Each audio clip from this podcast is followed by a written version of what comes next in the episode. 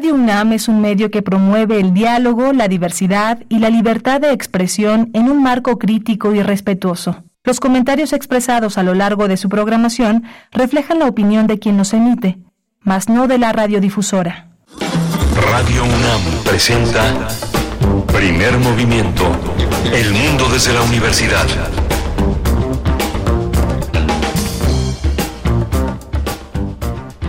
Hola, buenos días.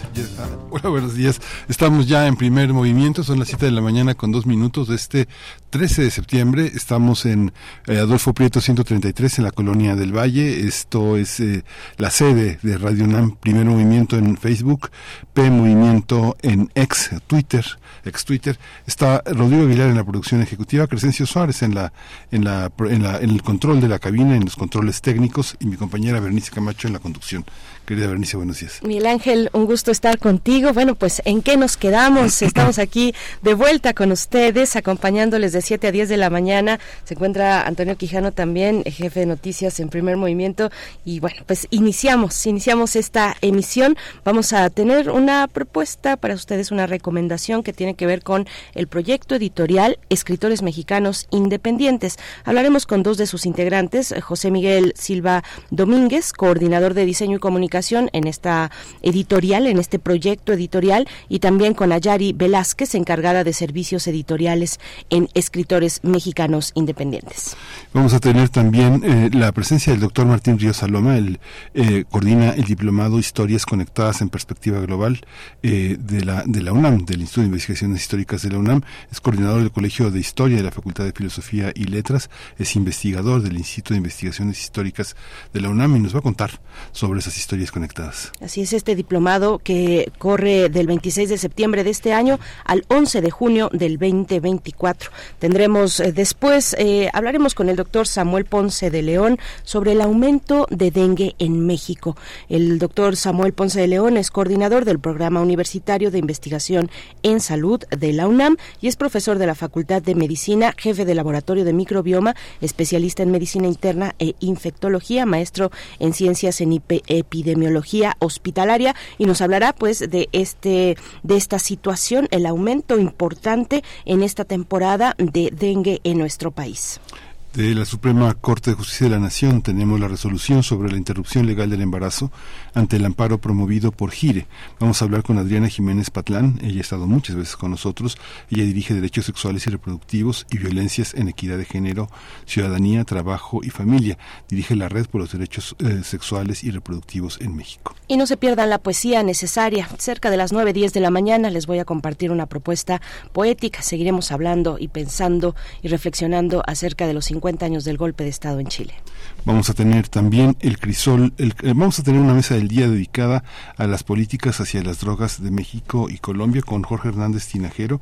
Él es politólogo internacionalista, activista por la regulación del cannabis, los derechos humanos y las políticas de reducción de riesgos y daños. Tendremos al cierre la participación del doctor Plinio Sosa, académico de tiempo completo de la Facultad de Química, divulgador científico. Nos hablará de el cuarzo y los superpoderes. El cuarzo y los superpoderes para aquellos que creen eh, en el cuarzo, en llevar sus, sus piedritas muy cerca. Bueno, pues vamos a ver de qué se trata en la sección de El Crisol de la Química con Plinio Sosa, que estará al cierre de esta emisión. Esos son los contenidos para esta mañana. Siete con cuatro minutos. Vamos con música, pero antes invitar a que se acerquen a redes sociales ya muy temprano. Por acá nos daban los buenos días. Rosario Durán eh, nos dice que tengas un lindo miércoles y bueno, pues ya algunos que empiezan a sumarse a través de redes sociales, arroba P Movimiento en X, antes Twitter y primer movimiento en Facebook. Vamos con música.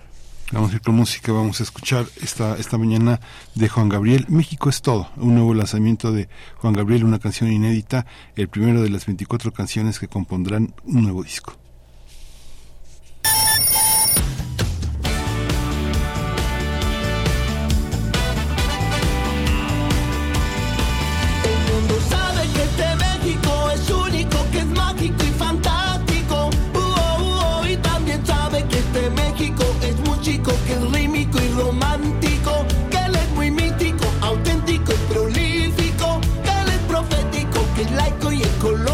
Muy clásico.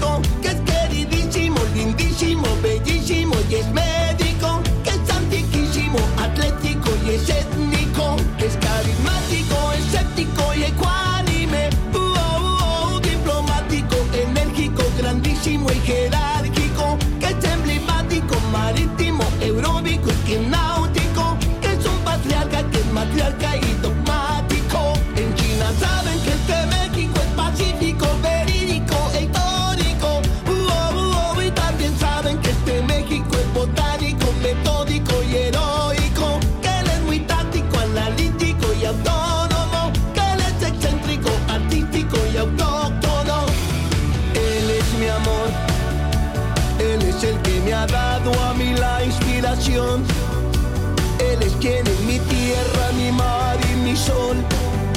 Y Él es mi cuerpo, mi alma y mi corazón. Él es mi yo.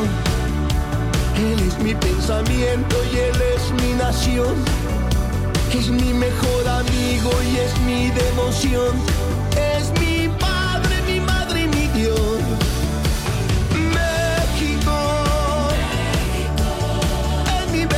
Bendición.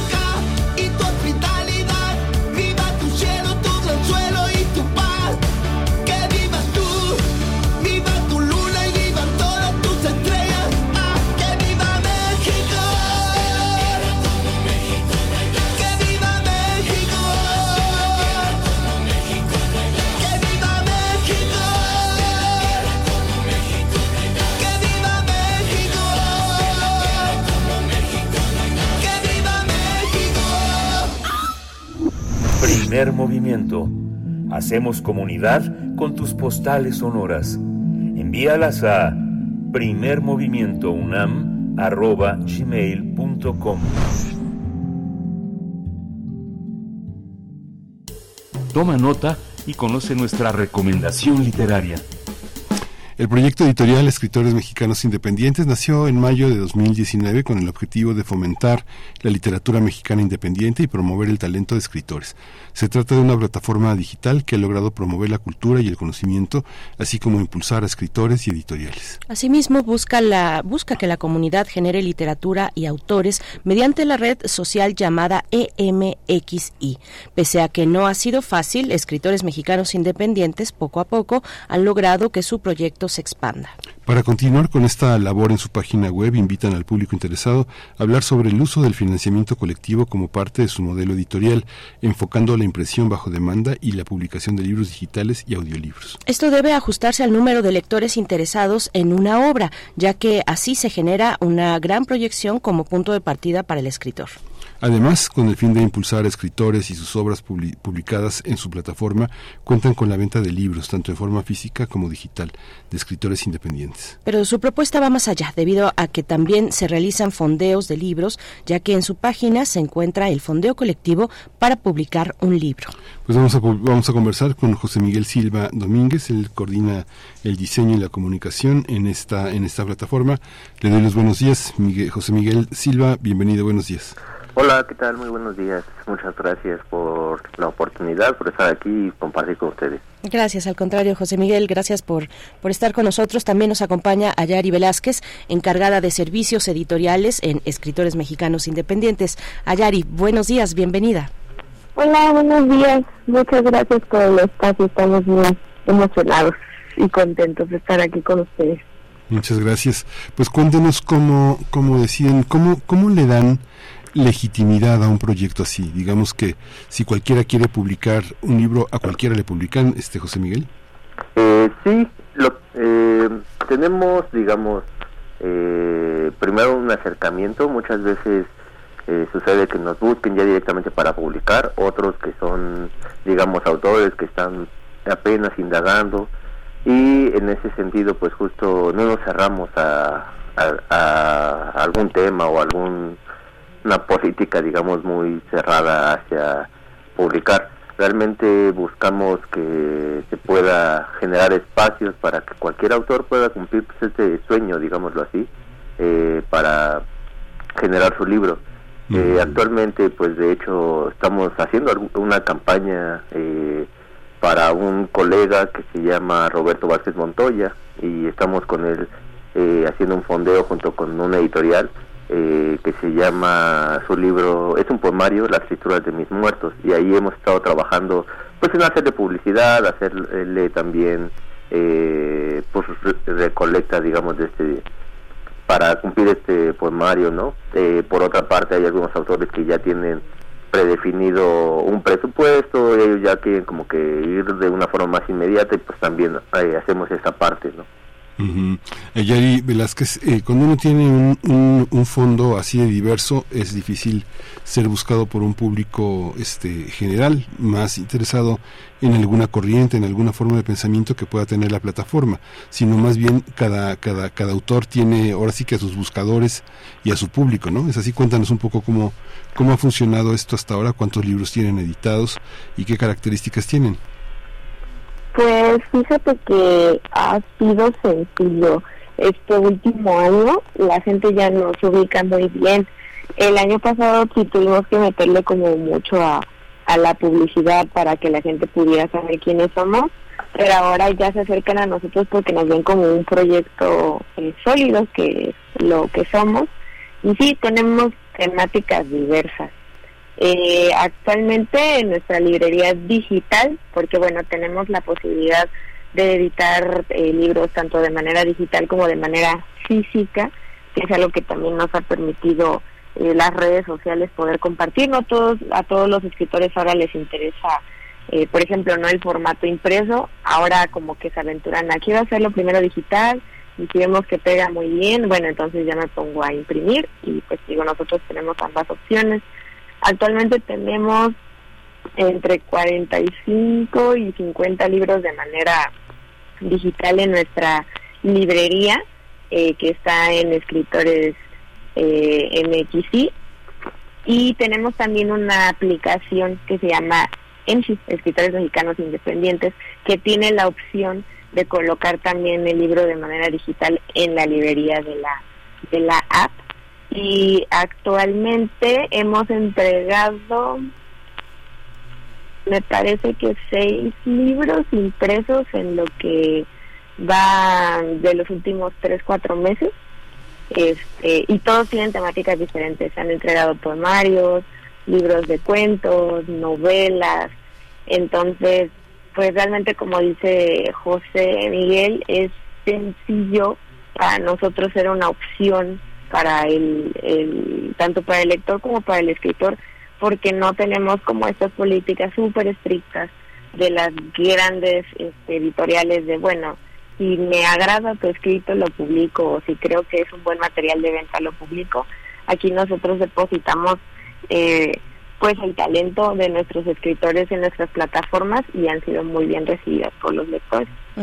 Y entiendo entonces que ya será el público lector el que dicte si ese material eh, pues eh, alcanza sus expectativas, cubre sus expectativas o no. Eh, ¿cómo, cómo eligen? Me voy a seguir contigo, Ayari eh, Velázquez. Sí, claro. ¿Cómo, cómo eligen apoyar a un proyecto? Eh, ¿Hay algún tipo de filtro o todo lo que les llega lo aceptan, lo empiezan a trabajar? Si es así, cuéntanos un poco ese proceso. Sí, sí tenemos un, un filtro. Yo yo soy la persona pues prácticamente Sí. que se encarga de hacer ese primer filtro. Entonces, en el caso del fondeo, sí tenemos un, una entrevista con el escritor, varias llamadas, el escritor tiene que mostrarnos sus redes sociales, el poder que tienen redes sociales, porque bueno, tú ahorita decías muy bien, el público es quien elige, ¿no? El libro que va a comprar. Muchos de los escritores ya tienen a su fandom, por así decirlo, eh, tienen ya como, son muy fuertes en plataformas como Wattpad, Entonces ya vienen con nosotros de, oye, ¿sabes qué? Yo ya me manejo muy bien en esta plataforma, pero ahora también quiero estar en tu proyecto porque ya vi que tienes pues un, un- un público eh, variado al que yo quisiera poder conquistar. Eso es como a quienes ya tienen el fandom. Ajá, a ver, volviendo- Ayari, perdón, me voy a detener ahí entonces tantito. Si, Ajá. si, si, si, por ejemplo, hablamos de un, un youtuber, un youtuber que se dedica pues a- a cualquier cosa, ¿no? A cualquier tipo de contenido, puede ser estar o no relacionado con libros, pero tiene una rastra importante de seguidores, de una base que está ahí constantemente eh, revisando el contenido que este youtuber eh, les, les propone constantemente ese ese sería un perfil de alguien que ustedes podrían abrirle la puerta y decir, a ver, entonces tú youtuber con este tipo de contenidos quieres ahora hacer un libro, esa sería más o menos lo que No. nos estás explicando, ¿cómo cómo es? No, o sea, bueno, un, un youtuber pues puede ser un youtuber que hace cualquier tipo de generación de contenido. Eh, yo te hablo de una persona que ya tiene un fandom literario. Ah, Por eso literario. ponía de, ajá, y de ejemplo la plataforma de Wattpad, que también tiene ahí su, su librería y la manera Mm. de, de colocar libros de manera digital. Es una plataforma diferente a la nuestra porque, bueno, la de ellos es muy... eh, no hay una persona que esté atrás de ti, ¿no? Asesorándote es un bot. En el caso de nosotros sí, es una persona que tiene un fandom específicamente literario. Eso, eso, queda Ajá. claro. Ajá. Entonces, Y- continúa. Ujú.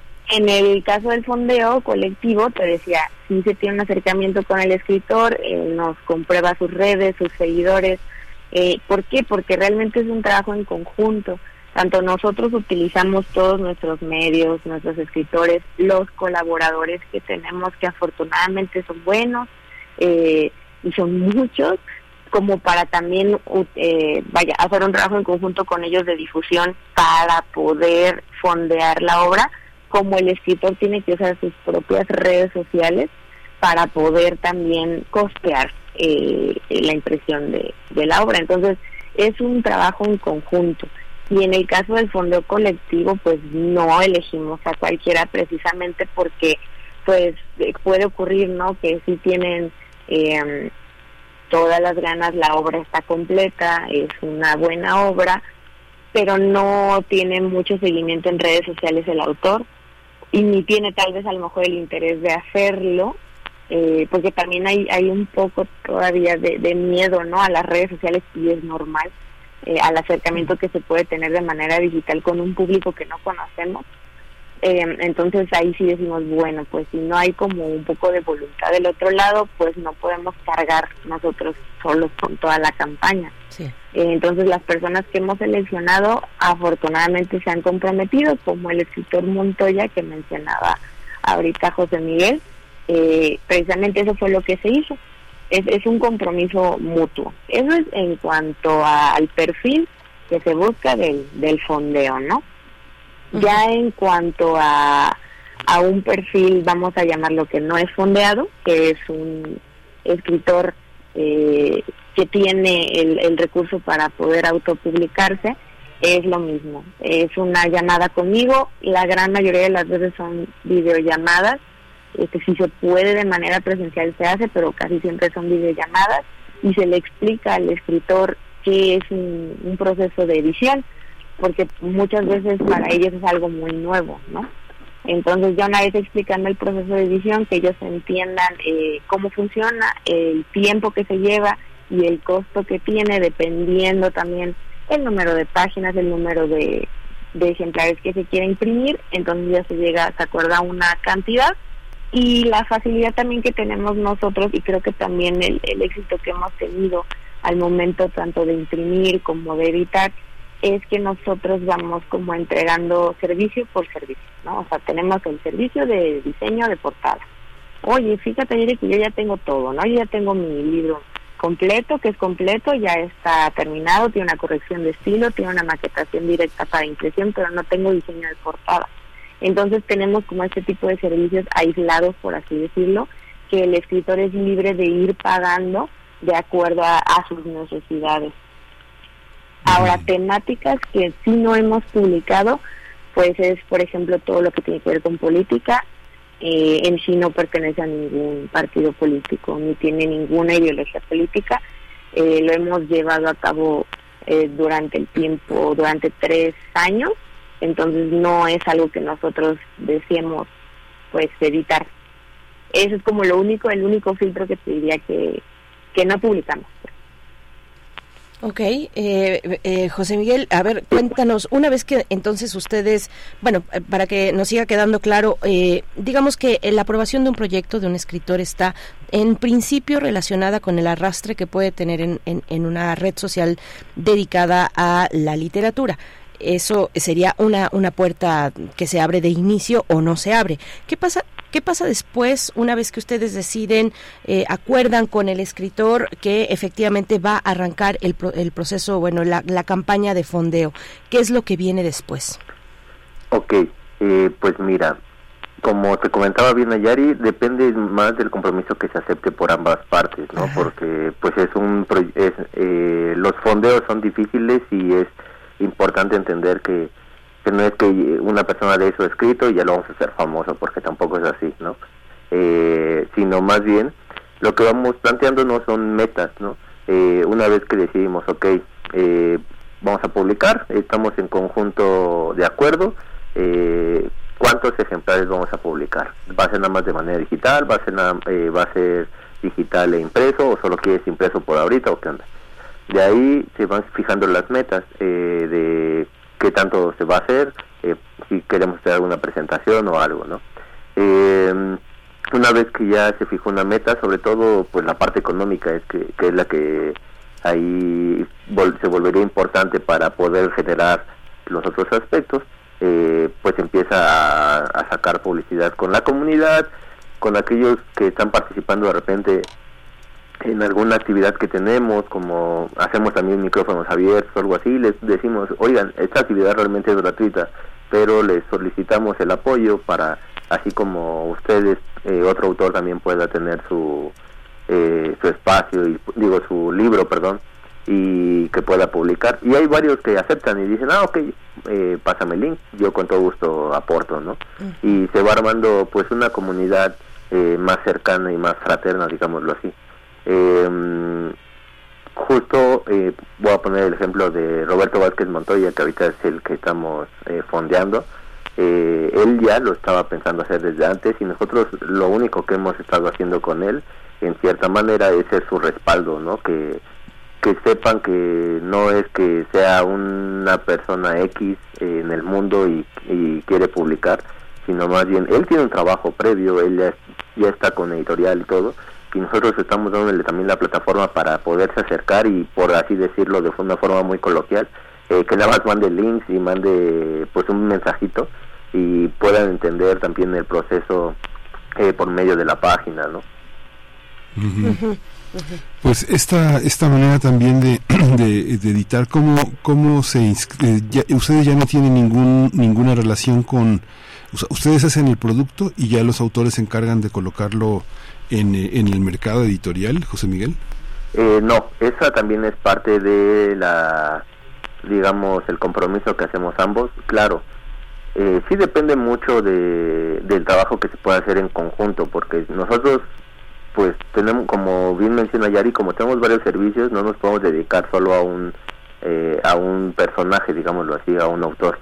Eh, procuramos andar eh, publicando pues sus links, sus, sus libros, de hecho eh, invitar luego a eventos, ¿no? Y que pues pueda se pueda apoyar esta profesionalización del autor, ¿no? Eh, el autor pues justo siempre es el primer el primer responsable por así decirlo de su hijo libro, ¿no? Porque pues depende de qué tanto haga un solo autor, eh, una sola persona en su vida, también es qué tanto puede llegar su- el alcance de su obra, ¿no? No solo es como que por medio de del editorial o algo así te puedan puedan tener un alcance mayor. Ujú. Ayari, ¿cómo, cómo, cómo, lo, ¿Cómo lo colocan? O sea, digamos que cómo alguien puede comprar un libro, un audiolibro, o están en librerías, están en la mesa de novedades. ¿Qué librerías tienen de alcance? Este, cuál, ¿Cómo fijan el precio de los libros? Eh, ¿Cómo son recibidos por los libreros? ¿Dónde no están? ¿Dónde sí están? ¿Dónde no están porque no los han este, recibido ponen muchos muchas dificultades para hacerlo como por ejemplo este en muchas muchas librerías ponen son pequeñas y ponen 15 o 20 días los libros en exhibición y luego se quedan con un pequeño fondo y no o, to- todos los aceptan a consignación o pagan a 60 o 90 días todos esos procesos cómo los resuelven cómo lo han Actualmente resuelto no, no contamos con librerías físicas porque, bueno, digamos que el proyecto a lo mejor suena mucho tiempo, cuatro o cinco años de proyecto, pero pues hablando en términos como empresa, es poco. Entonces, no tenemos actualmente una librería física, pero tenemos, como te decía, colaboradores que tienen sus librerías. Eh, por ejemplo, yo me encuentro en Querétaro.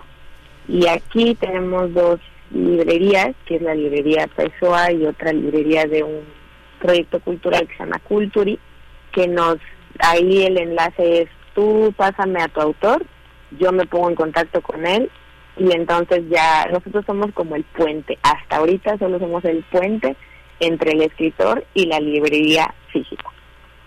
Ahora, eh, a finales de año, pues es la FIL de Guadalajara. Entonces nosotros vamos a estar por primera vez de manera presencial allá y es como una, una forma en la que nosotros hemos encontrado también ver cómo es, cómo va a ser para nosotros esta experiencia de tener libros en físico, evidentemente a la venta de todos los escritores que hasta ahorita tenemos confirmados que van a participar eh, tanto de manera presencial o solamente van a enviar sus libros con nosotros para que los tengamos en el stand. Y esa sería la, la, nuestro primer acercamiento eh, a lo que puede ser la, el manejo de libros en físico a la venta. También tenemos dentro de la de nuestra librería digital, como te decía, tenemos una librería digital que es pa- parte de nuestra página oficial y una librería que es parte de nuestra aplicación. El autor ahí tiene como opción vender el libro en físico. Hay un botoncito que se le da de también se encuentra este libro en físico y lo que pasa es que al autor al y a nosotros nos llega un correo en que el, el lector este, está interesado no solamente en adquirir el libro digital o tal vez no quiere el libro digital, quiere el libro en físico, nos llega el correo a nosotros, le llega el correo a nuestro escritor y entonces nosotros pasamos la venta al escritor para que él se encargue de enviar el libro en, en físico. A ese proceso le llamamos dropshipping. Entonces, eh, pues digo, somos muy todavía nuevos en cuanto a la relación que vayamos a tener eh, con las librerías. Eh, ahorita, por ejemplo, estamos, vamos a tener nuestra primera oficina en Morelia y el proyecto eh, un poco más adelante es que no solamente sea la oficina en Morelia, sino que también tengamos un stand precisamente de los libros que hemos publicado, tanto, o sea, se ha hecho todo el proceso editorial como solamente la impresión o incluso también tener ahí algún tipo de publicidad para la librería digital, pues es lo que se pretende en un, en un futuro cercano, por así decirlo.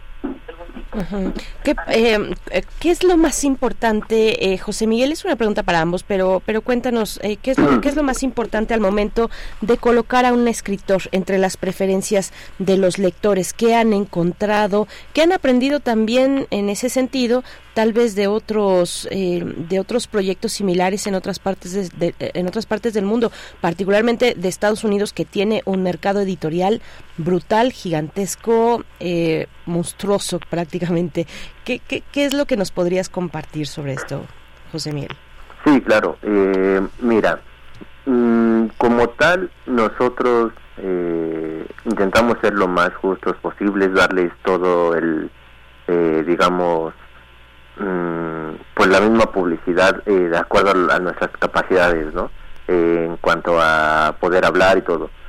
Eh, lo más difícil a veces, y esto lo digo por si hay, hay algún eh, radio escucha que también le gusta escribir, es que ellos se comprometan también con sus libros, ¿no? Eh, porque la verdad, eh, muchas veces queremos hacer más cosas, pero a veces no, no nos da el, digamos, no nos da el tiempo, no nos da las manos, ¿no? Pero, eh, pero pues si el autor pone mucho de su parte también, eh, y aquí voy a poner un ejemplo de, de un autor que se hace llamar Necedad, eh, que es de Querétaro, bueno, es del Estado de México, pero vive en Querétaro. Él ha hecho muchísimo y nos ha apoyado bastante y nosotros lo hemos apoyado también bastante, ¿no? eh, nos ha, eh, él es de Teoloyucan y justo dijo, oigan, yo quiero presentar mi libro en Teoloyucan. Yo sé que no es muy conocido, si acaso lo conocen por los tratados de Teoloyucan, pero no saben dónde está y todo. Entonces quiero que también la cultura llegue para allá. Ah, perfecto. entre los dos, eh, más él, la verdad, se acercó pues a que nos diera un espacio. Eh, todo lo que él necesitaba, nosotros lo apoyábamos. Eh, porque también como él va cada fin de semana para ver a su familia, eh, pues justo ya sabía más o menos como por dónde moverse y todo. Y, y él mismo, por así decirlo, en esta gestión planteó, oye, me están diciendo que si podemos visitarlos un día antes, ah, ok, eh, vemos quién puede ir, en este caso fui yo, ¿no? Y eh, pues justo eh, tener una, resolver las, las cosas de la mayor manera, ¿no? Y en ese sentido, pues justo él consiguió el espacio, se invitó a algunos autores ya de forma más personal porque era un evento muy formal y no podíamos decir como de una forma eh, muy abierta así de nada más quien quiera asistir asista no que es algo que solemos hacer en varias ciudades no eh, porque necesitábamos esa formalidad del compromiso de yo voy a ir y me aseguro asistir yo a trueno relampaguee no en ese sentido pues justo como vemos este ejemplo lo más difícil es eh, creérsela también como autor no y creer que su, su libro vale la pena, eh, su obra vale la pena y que el mundo no está en contra de ellos, porque la verdad es que también a veces nos ha pasado eso de que quieren que les demos, bueno, nos quieren dar su libro y creen que por arte de magia ya se van a hacer famosos nada más por ponerlo en la plataforma, ¿no? Y la realidad es que no. Es un trabajo en conjunto que, que si ellos no alimentan sus redes, si ellos no alimentan también eh, su, o sea, no solo sus redes de Instagram y todo eso, sino también las redes físicas, va a ser muy difícil poderlo posicionar de mayor manera.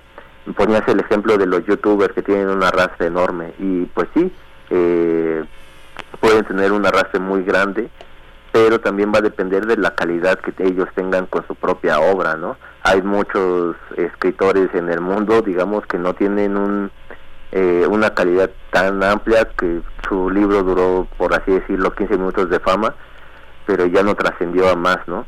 Y hay autores que han tenido muy pocos libros, eh, por ejemplo Juan Rulfo, que su obra trascendió bastante y no es que nada más haya sido, digamos, eh, Juan Rulfo publicó y, se, y, y, ya se volvió famoso, sino más bien fue un trabajo constante, no fue de la noche a la mañana, ¿no? Que se entiende esa parte también.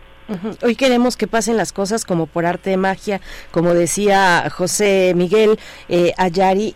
Eh, bueno, cuéntanos esta parte que, yo le preguntaba y les colocaba para ambos, eh, qué es lo más importante desde tu perspectiva al momento de querer colocar a un autor frente a las preferencias de los lectores, de sus potenciales lectores, eso por un lado, y por otro, en esta cuestión de que queremos que todo sea rápido y por arte de magia, ¿qué pasa si les llega, por ejemplo, un material que fue elaborado a través de inteligencia artificial?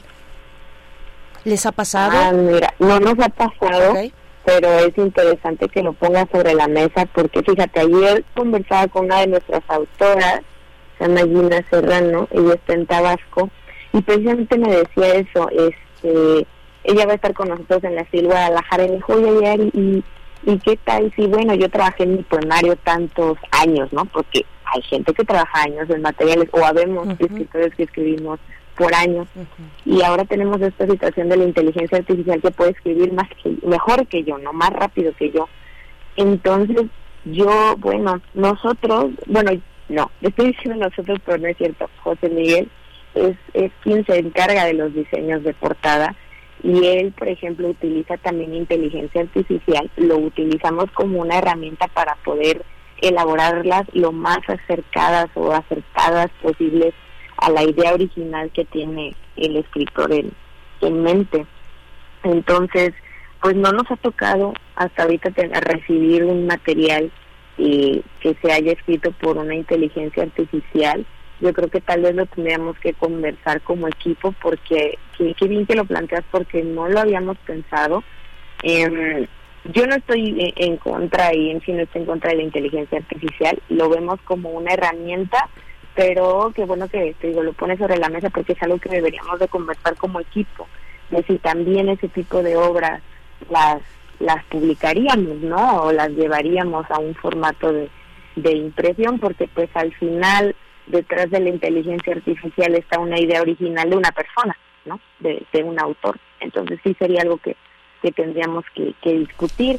Y eh, con la pregunta que nos hacías de qué es lo más importante, bueno, pues es que no es como que haya una sola cosa que sea importante. Todos los escritores tienen como ideas o prioridades diferentes en cuanto a su obra.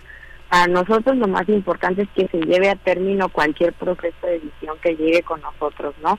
Así sea un diseño de portada y que el, el autor esté contento con el trabajo, así sea una corrección de estilo o todo el proceso editorial, ¿no? Que va desde la corrección hasta la impresión. Para nosotros lo más importante es que llegue el aut- al autor y que el autor esté contento. Sí. Pero los autores tienen diferentes prioridades. Algunos dicen, no, pues yo, mi intención no es venderla. Yo solamente quería tener un libro para regalárselo a, a mi familia. Hay muchos escritores que, que están en ese caso. Otros tantos, no, pues a mí no me interesa tanto el dinero que pueda ganar sobre ella. Yo quiero primero darme a conocer. O sea, yo quiero pagarme mi propia publicidad, primero para que la gente me conozca y ya después yo sí puedo vender algo, ¿no? Muchos ven el- la, la escritura de un libro, la publicación de un libro como un legado, más allá que como un aparato comercial. Y eso es algo que creo que nos diferencia de Estados Unidos, como tú bien, bien dices. La semana pasada yo estuve en Chicago y ahí me di el tiempo de visitar dos, tres editoriales. eh, y sí, como tú dices, es, es algo monstruoso y es algo brutal, pero es algo muy mecánico. Creo que la diferencia que tenemos nosotros es, eh, por ejemplo, lo, lo que te decía de Wattpad, es una plataforma muy grande, pero al final del día quien te atiende es un bot. En el caso de las editoriales eh, estadounidenses, eh, la lista de espera es muy larga y todo es un proceso muy mecanizado, es saber qué escribiste, cuántas cuántas palabras son, cuántas páginas son, cuánto me vas a costar y ya de, viendo esos números ellos deciden si entras a su carta de escritores o no. Y con nosotros, pues como somos una editorial eh, independiente, pues el trato es mucho más personalizado y cálido. Eh, yo ahorita, por ejemplo, nos están escuchando muchos de nuestros autores o parte de nuestra comunidad, porque tenemos comunidad por redes sociales en toda la República y afortunadamente nos apoyan, nos escuchan, nos comparten y siempre dicen que si están con nosotros precisamente por el trato personalizado y cálido que tenemos con ellos. Actualmente tenemos una autora de Estados Unidos que va a publicar también con nosotros, va a hacer una traducción de su libro y una nueva impresión del libro eh, este, en español.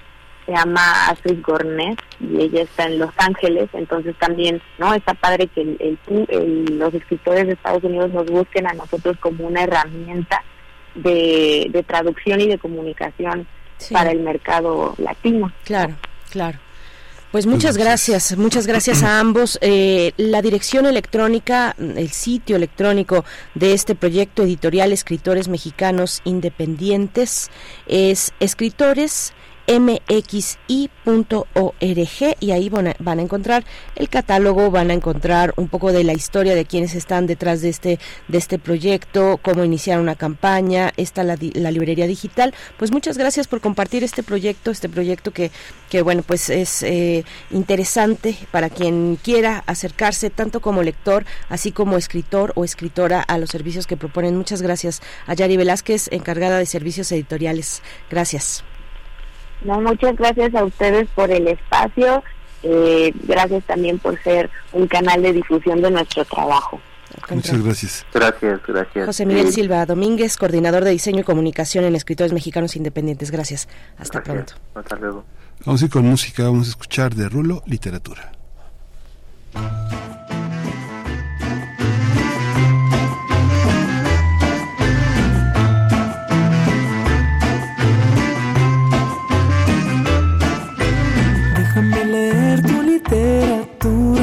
conocer tus páginas más oscuras, beber de la fuente de la locura, esa que alimenta la sabrosura. Déjame leer tu literatura, conocer tus páginas más oscuras, beber de la fuente de la locura, esa que alimenta la sabrosura.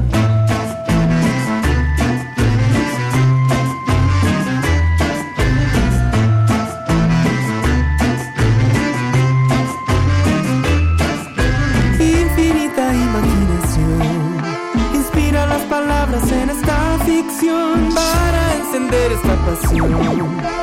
Lléname de rebeldía el corazón, dame un verso en la boca para saber lo que provoca el fuego de tu fantasía, el sabor de la poesía. Dame un verso en la boca para saber lo que provoca el fuego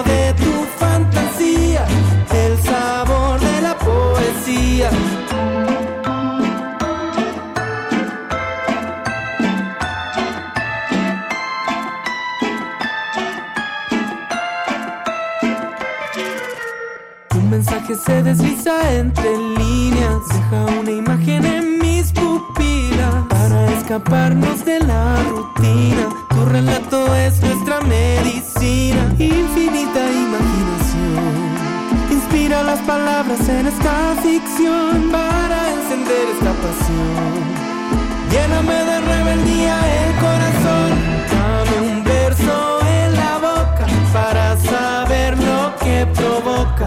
fuego de tu fantasía, el sabor de la poesía.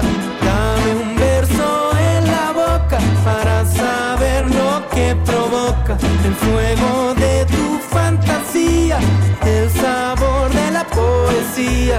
Dame un verso en la boca para saber lo que provoca el fuego de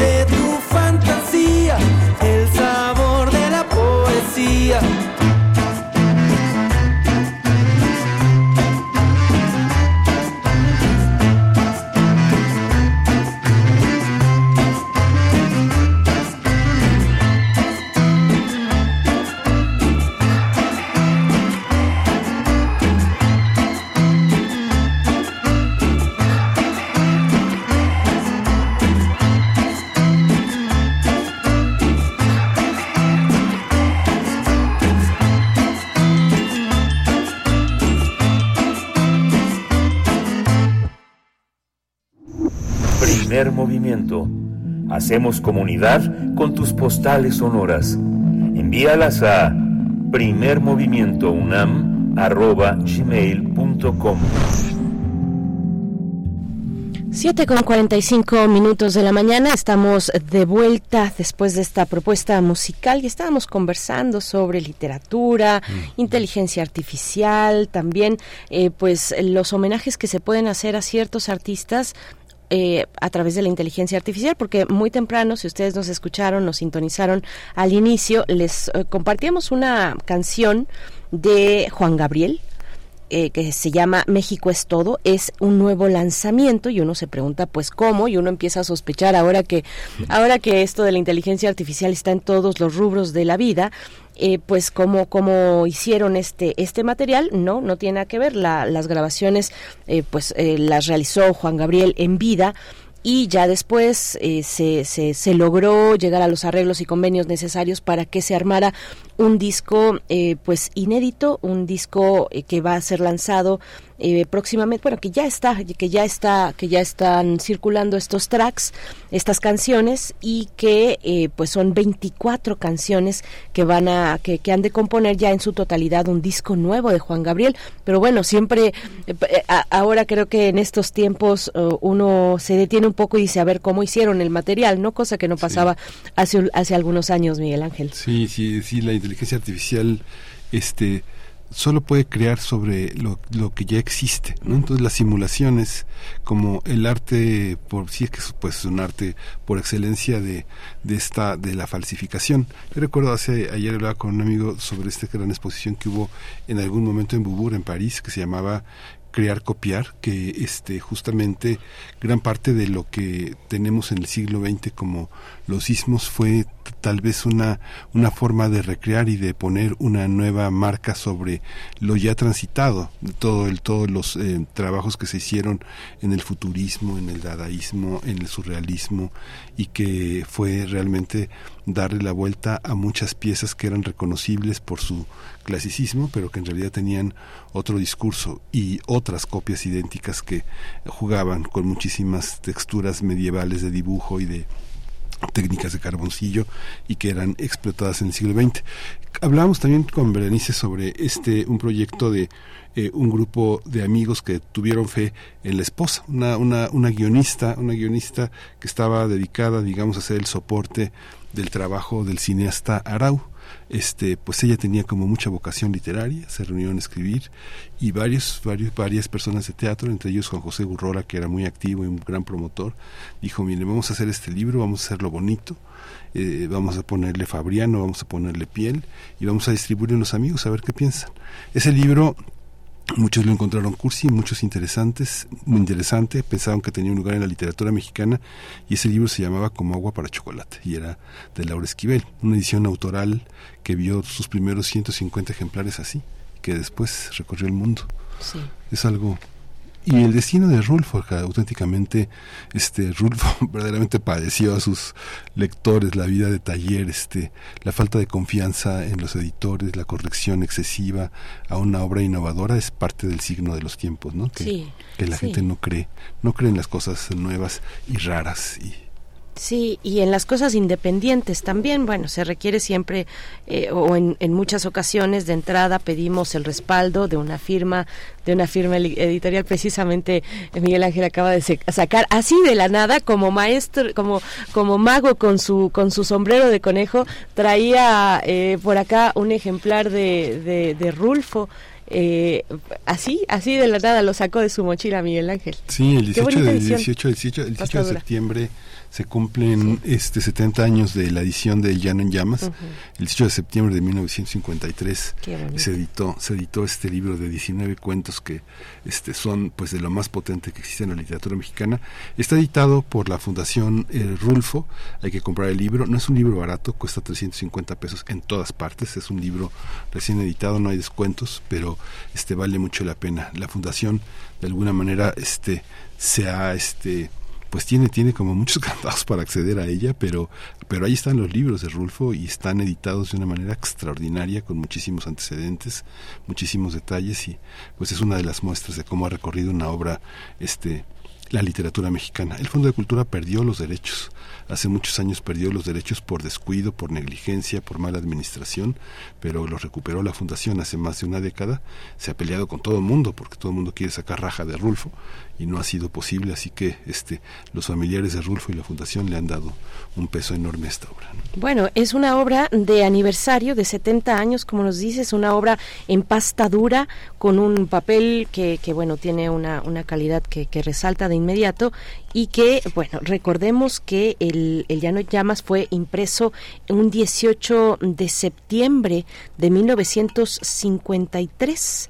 Son 70 años, 70 años eh, de esta publicación, de este material que bueno pues llega con estos elementos que ahora nos estás nos estás comentando Miguel Ángel. Yo eh, bueno estoy estoy asombrada porque hablábamos de Rulfo y sacas una obra del, del Rulfo de tu mochila. Bueno pues así es así es estar eh, con este señor Miguel Ángel Quemain.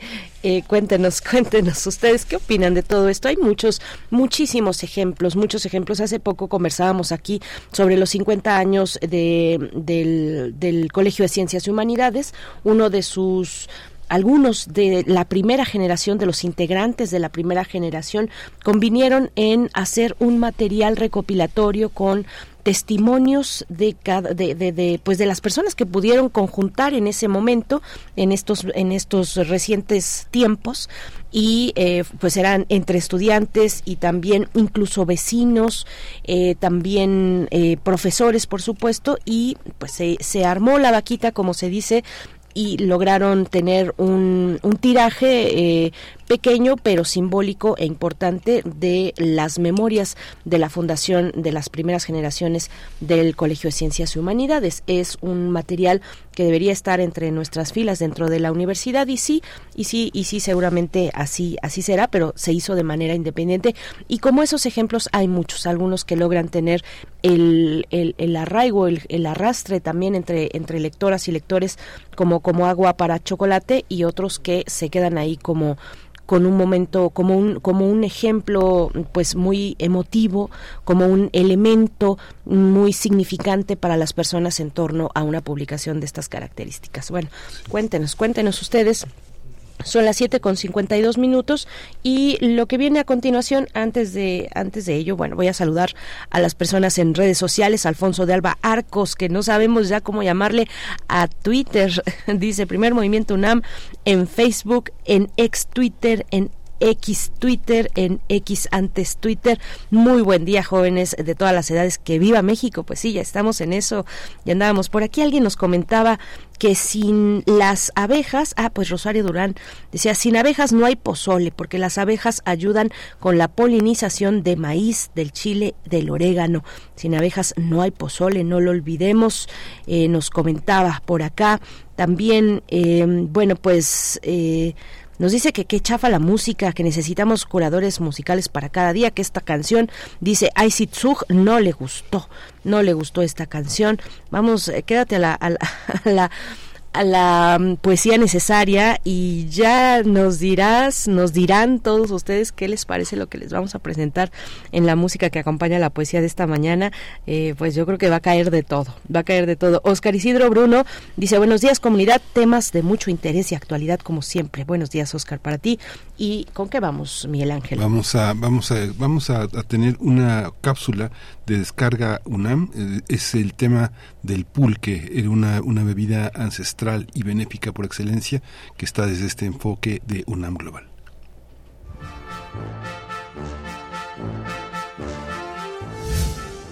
Esta hacienda tenía una producción de 5.000 litros diarios en, en el año de 1974. Guillermo es productor de pulque en la hacienda Sochuca en el estado de Tlaxcala. Ha pertenecido a tres familias y en el siglo pasado vivió años de bonanza. Desafortunadamente con la entrada de otras bebidas, pues se empezó a denostar esta bebida, empezaron a decir que le agregábamos popó para provocar la fermentación, cosa que no era cierto. Para que las bacterias promuevan la fermentación del agua miel y se produzca pulque, se requieren ambientes limpios y controlados. El pulque se, es una bebida fermentada a raíz del aguamiel que, que se obtiene naturalmente del maguey. Entonces es algo que no tiene ningún otro elemento. Lo que hacen los microorganismos es procesar estos azúcares. Los cambian tanto a proteínas, a vitaminas. Un estudio de la UNAM y de la Universidad Autónoma de Hidalgo documenta que en el pulque se encuentran 26 géneros de bacterias en aguamieles y pulques de México. Nosotros en nuestro estómago tenemos microorganismos que nos ayudan a digerir los distintos alimentos que consumimos. Entonces lo que hacemos es agregar más microorganismos benéficos que nos, eh, que nos ayudan justo a tener una mejor digestión. Para producir esta bebida, que en tiempos prehispánicos se vinculaba a los dioses, se requiere tiempo y cuidado en el proceso. Lo primero es sembrar el maguey. A la espera de 10 largos años para que crezca. Esperamos todavía un promedio de medio año para que se añeje la planta, empezamos después el raspado. De ahí son cuatro o cinco meses de aprovechamiento y se seca la planta. El agave salmiana, que crece en los estados de Tlaxcala, Hidalgo, Puebla y Estado de México, es una de las 10 especies más utilizadas para hacer pulque.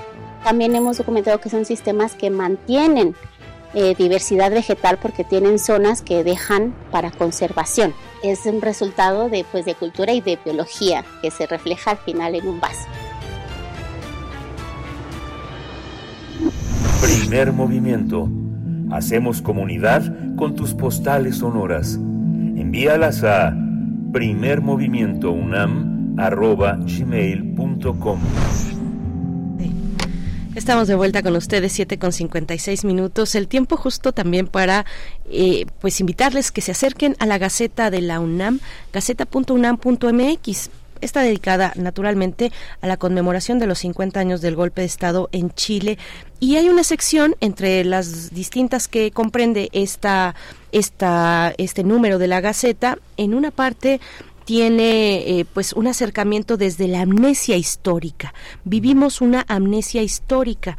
Ayer, eh, escuchando a los colegas periodistas de Momentum, que es un esfuerzo eh, de pie de página y Rompeviento TV, pues comentaban precisamente, porque estaba eh, Daniela Pastrana, periodista mexicana que ustedes identifican seguramente muy bien, ella estaba por allá en Chile, le, tuvo la oportunidad de ir, de, de, ir en este momento tan simbólico, tan significativo, y ella hablaba de ello, de, de cómo después de la dictadura, pues prácticamente no se hablaba del golpe, no se hablaba en esos términos de, de la dictadura, y es un, un, momento que empezó a borrarse de la, de la memoria.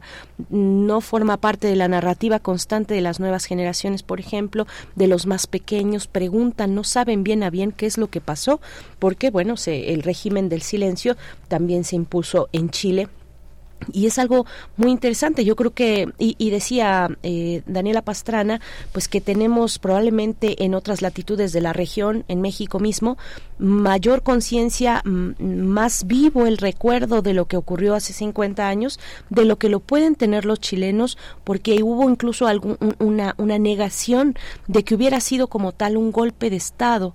Eh, bueno, hay muchos elementos ahí en juego y precisamente la Gaceta de la UNAM nos comparte una sección a cargo de, Daniel Francisco. Vivimos una amnesia histórica y es precisamente haciendo memoria sobre este largo ciclo que todavía no se ha cerrado, dice, porque siguen prevaleciendo en Chile todos los estragos autoritarios por la Constitución del 1980 y la, eh, la imposibilidad de modificarla. Eso nos dice Teresa Castro, investigadora del Centro de Estudios Latinoamericanos de la Facultad de Ciencias Políticas y Sociales.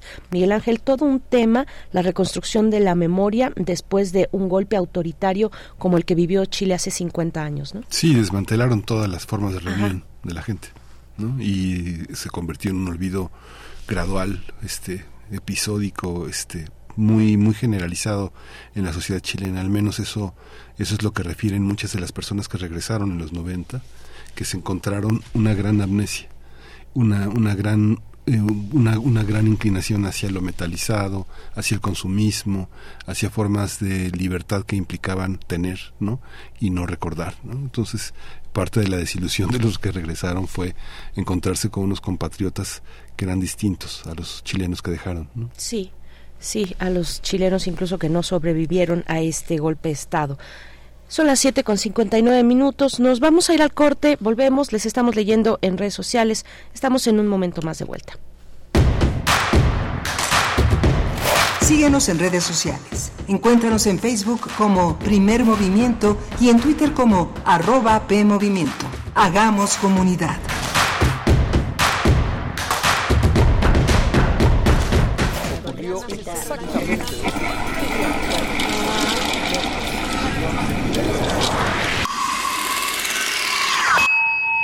XEUM.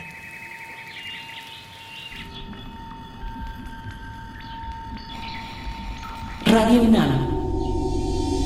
Experiencia sonora. Esto no es un promocional. Esto es un manifiesto. Contra la velocidad. Contra el ruido. Contra el algoritmo. Contra la individualidad. Contra lo que nos divide. Contra la automatización. Contra los likes. Contra las tendencias. Contra el consumo. Contra todo aquello que nos anestesia. Las pequeñas parolas. Un bálsamo contra la modernidad. Todos los jueves. 10 de la noche. Resistencia modulada. Radio UNAM. Experiencia sonora. Las comunidades indígenas germinan conocimiento, maravilla y tradición. Son el México profundo, el presente donde hilan un collar de flores. Xochicóscat, collar de flores, con Mardonio Carballo, lunes 10 de la mañana por Radio UNAM. Experiencia sonora. Buenas tardes, ¿en cuánto tiene el kilo de carne? Buenas, en 300 pesitos, pero compró Iberdrola. ¿Y la fórmula láctea? 250 pesos, pero nacionalizó litio. ¿Y el huevo? En 60, pero construyó un aeropuerto que nadie utiliza. Bueno, ya, ya, señora. ¿Y eso de qué me sirve si no me alcanza para nada? Pues se va a quedar con hambre, pero al menos ya tiene otros datos. No podemos vivir de otros datos. PRD. Los vapeadores pueden ser muy atractivos y fumar te hace sentir grande. Pero si lo haces, vivirás 10 años menos. Fumar te hará sentir angustia, te vas a deprimir, no dormirás bien y para aliviarte vas a querer otro cigarro o vapeada, aunque sepas que la adicción te está matando. Porque si fumas o vapeas, el cáncer destruirá tu lengua, tu garganta, tu sistema digestivo y seguramente tus pulmones. Si te drogas, te dañas. La felicidad que necesitas está en ti, con tu familia, tus amigos y la comunidad. Secretaría de Educación Pública. Gobierno de México. ¿Por qué escuchar a la sección de violines? ¿Por qué atender a los alientos de metal? ¿Por qué escuchar una orquesta? Porque hace bien. Orquesta Filarmónica de la UNAM, desde la sala Nezahualcóyotl del Centro Cultural Universitario. Todos los domingos a las 12 horas por el 96.1 de FM. La dosis recomendada para mejorar el alma. Radio UNAM, experiencia sonora. Queremos escucharte. Llámanos al 55 36 43 39 y al 55 36 89 89. Primer movimiento. Hacemos comunidad. 8 con 3 minutos, buenos días, estamos de vuelta en esta mañana de miércoles 13 de septiembre, mitad de semana, estamos con ustedes en primer movimiento en Radio UNAM y también a partir de esta hora de 8 a 9 en Radio Nicolaita en Morelia, el 104.3 de la FM nos aloja eh, durante una hora con, con el público de la Radio Nicolaita, con la comunidad, la comunidad de la Universidad Michoacana de San Nicolás de Hidalgo. Y desde acá, desde Ciudad de México, les saludamos en vivo en Adolfo Prieto 133 Colonia del Valle, donde están las instalaciones de Radio UNAM y para toda para toda para todo el mundo también estamos en www.radio.unam.mx. Rodrigo Aguilar en la producción ejecutiva, Crescencio Suárez está en la operación técnica de la consola y Antonio Quijano nos acompaña también, jefe de noticias de Primer Movimiento, Miguel Ángel Quemain en la conducción. Buenos días, Miguel Ángel. Hola, Berenice, buenos días. Tenemos esta hora con la compañía y la hospitalidad de la Radio Nicolaita. Vamos a hablar del aumento de dengue en México con el doctor Samuel Ponce de León. Él es coordinador del Programa Universitario de Investigación en Salud de la UNAM, profesor de la Facultad de Medicina y jefe del Laboratorio de Microbioma, especialista en Medicina Interna e Infectología, una figura fundamental que reunió, que coordinó gran parte de los esfuerzos universitarios en nuestro país para hacer visible de una manera distinta, fuera de las orientaciones eh, coyunturales de los gobiernos, del gobierno federal y de los gobiernos locales el tratamiento del coronavirus en, en nuestro país. La comisión que eh, tuvo a su cargo y que tiene a su cargo, pues ha sido fundamental para entender muchos de los procesos que vivimos en estos años de encierro y el regreso a nuestra vida, este, a nuestra vida recuperada. Así es, y en esta hora también tendremos el tema de la Suprema Corte de Justicia que otorgó este amparo contra sanciones penales por el aborto, un amparo promovido por la organización Gire en contra de cuatro, cuatro artículos del Código Penal Federal. Y bueno, esta primera sala de la Suprema Corte también determinó a su vez que esa resolución debía alcanzar al legislativo, no fijó plazo para hacerlo, pero bueno, sobre este tema, sobre la re resolución, sobre la interrupción legal del embarazo ante este amparo promovido por la organización Gire, estaremos conversando con Adriana Jiménez Patlán, directora de Derechos Sexuales y Reproductivos y Violencias en Equidad de Género, Ciudadanía, Trabajo y Familia AC. Igualmente, Adriana Jiménez Patlán es directora de la Red por los Derechos Sexuales y Reproductivos en México, DDCER. Va a estar con nosotros para orientarnos un poco de cuáles son los alcances, la importancia, la relevancia de esto, de esta decisión de la primera sala de la Suprema Corte de Justicia de la Nación. Vamos a tener esos dos temas durante esta hora, 8 con 6 minutos, y también le seguimos leyendo, vamos viendo sus comentarios. Gracias, Oscar Isidro Bruno, Edel Jiménez también por acá. Vamos ya con la nota nacional, la cuestión del aumento importante para esta temporada, aumento importante de dengue en México. Nota nacional. Este 2023 la temporada de dengue es cuatro veces más intensa que la del año pasado. De acuerdo con información de la Secretaría de Salud, hasta el 28 de agosto se habían reportado más de 13.000 contagios confirmados en el país y más de 75.000 casos sospechosos. En el mismo periodo, pero de 2022, se notificaron 3.417 casos de dengue y 8 defunciones, mientras que en lo que va de este año se han reportado 300 decesos por probable dengue, pero hasta ahora se han confirmado solo 13, según la Secretaría de Salud.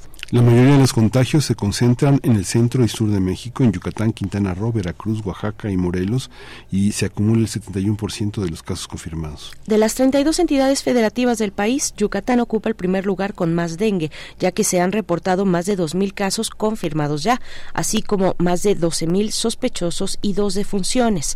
12.000 casos sospechosos y dos defunciones.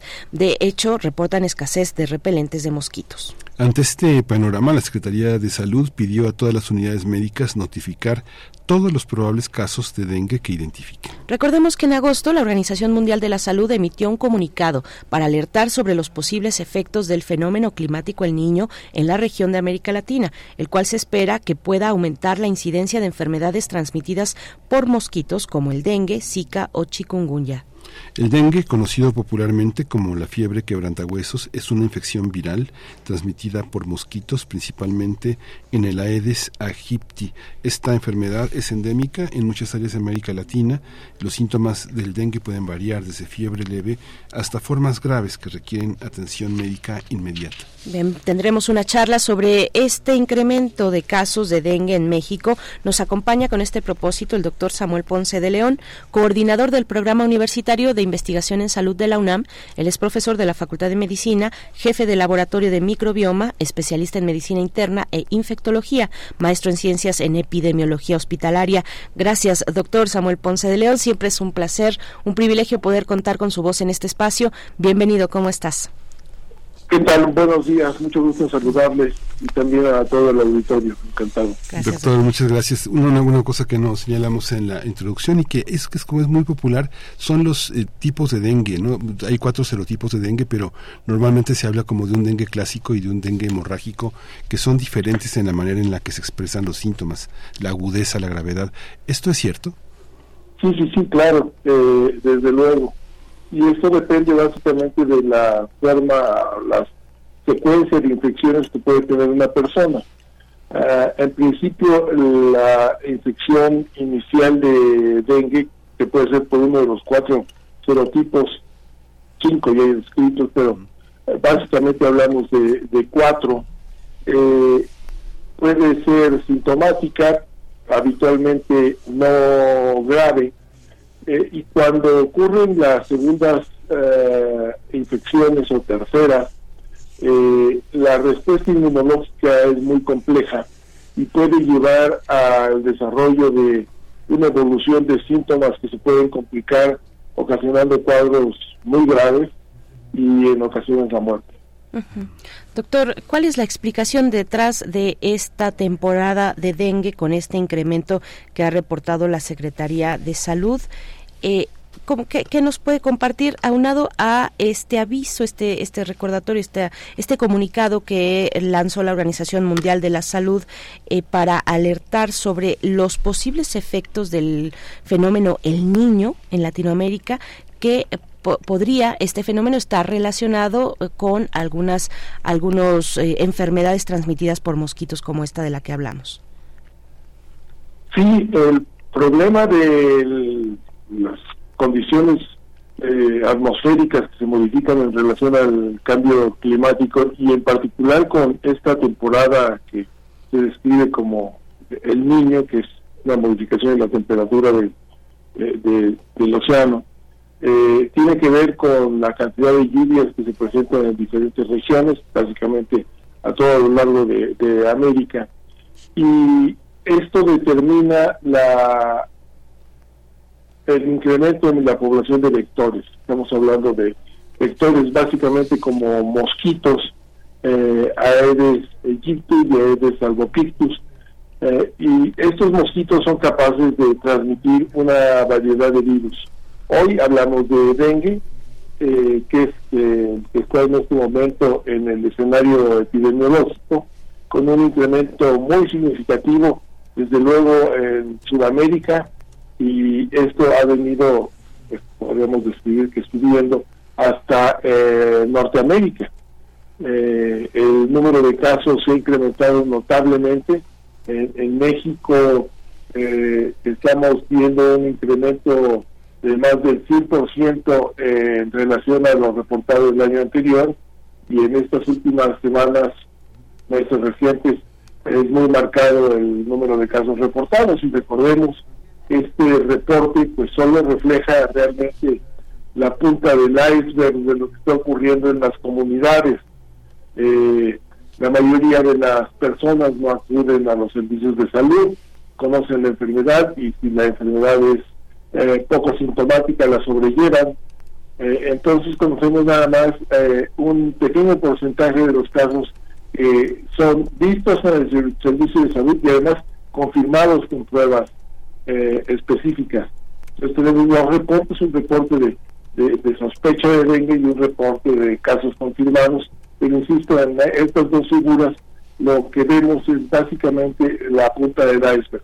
¿A qué se debe? Bueno, está la proliferación de estos vectores que crecen sin básicamente ninguna barrera, eh, porque eh, por un lado eh, la cantidad de lluvia que cae en algunas regiones es inmensa y por otro lado algunos programas de control, no solo en México, sino también a lo largo de Centroamérica y Latinoamérica, han eh, decaído. desde luego un factor determinante para esto fue eh, la pandemia de la pandemia eh, que pues impidió por un lado montar los operativos que se requieren y por otro lado hay ciertamente una disminución de las capacidades de instrumentar estos operativos en México en recientes visitas a diferentes sitios del país, mi comentario es generalizado en relación a que están desmantelados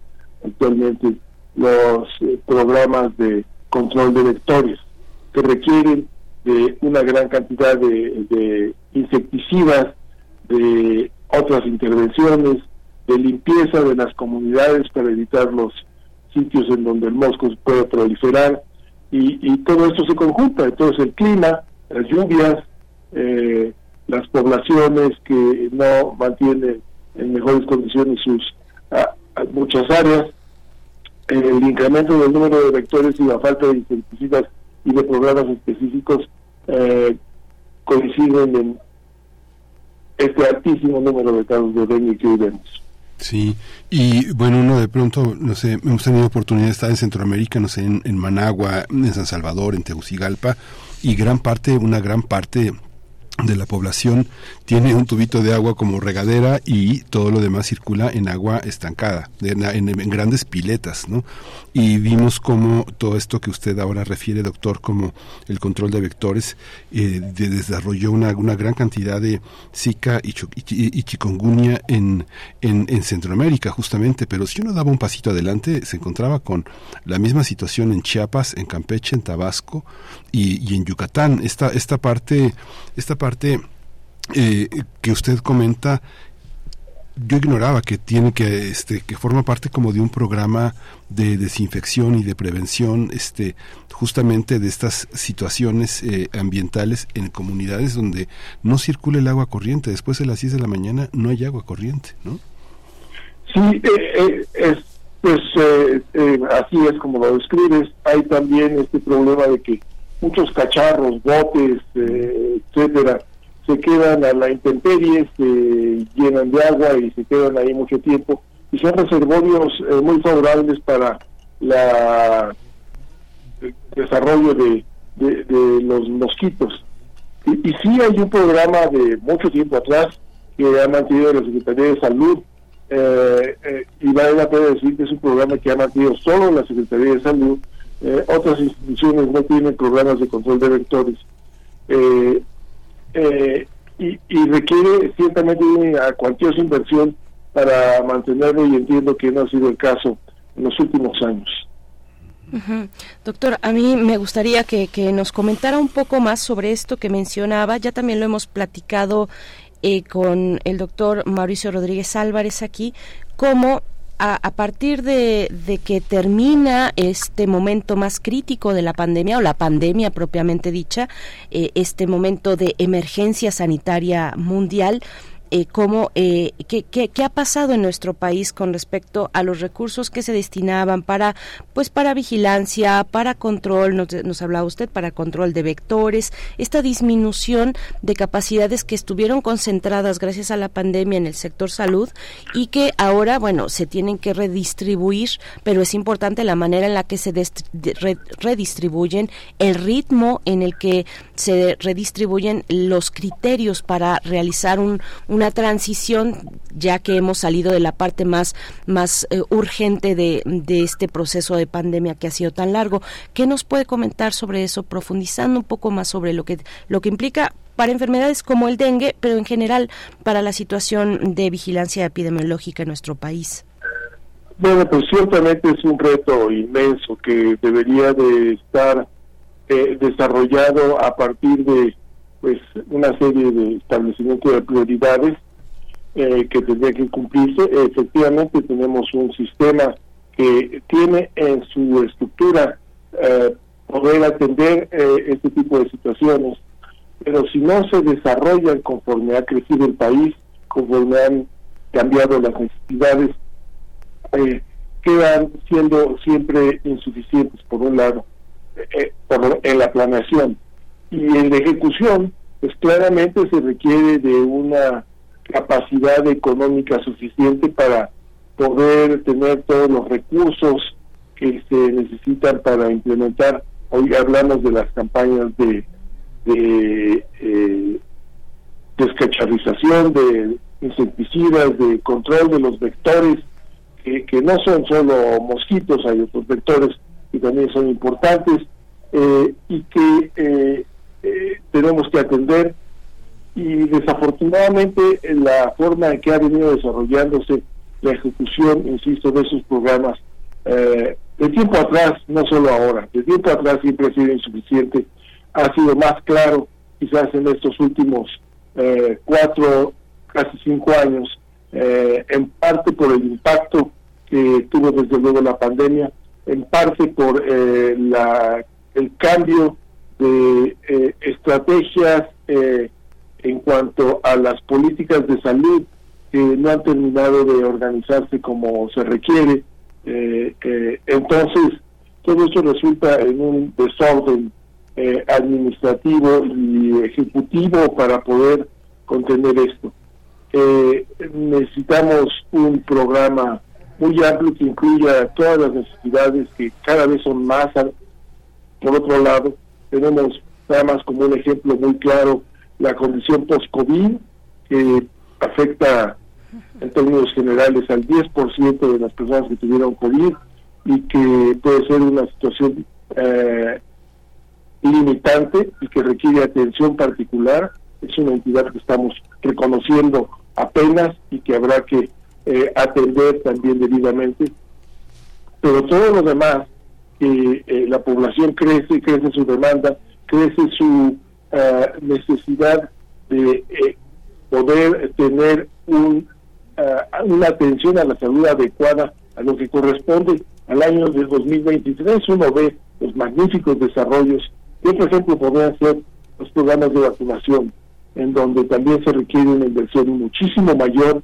Necesitamos remozar la red de frío, ampliar las capacitaciones y los grupos que realizan las vacunaciones, y desde luego hacer una amplia reflexión sobre cuáles son los nuevos biológicos que necesitamos, por qué tenemos, necesitamos ampliar nuestros objetivos de vacunación. Seguimos comprando treinta y tantos millones de vacunas de influenza para una población de 130 millones de habitantes.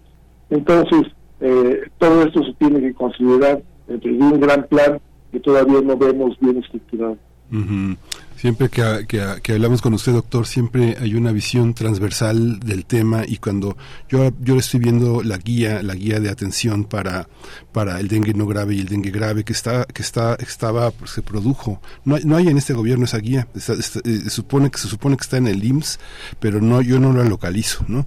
Está, eh, habían tenido en SEDEMA y en SEMAR y la guía de tratamiento este justamente cuando uno ve la- las complicaciones que puede tener el dengue uno se da cuenta de que muchas de las complicaciones es, este, tienen una característica transversal porque pacientes con hipertensión pacientes con compromisos renales compromisos hepáticos y que también tienen problemas de glucosa y que este eh, el tratamiento es lo suficientemente transversal para atender las complicaciones con este tipo de paciente o estamos en un momento en el sistema de salud en el que todo se convierte en algo muy coyuntural que se tiende muy rápidamente y se desecha rápidamente?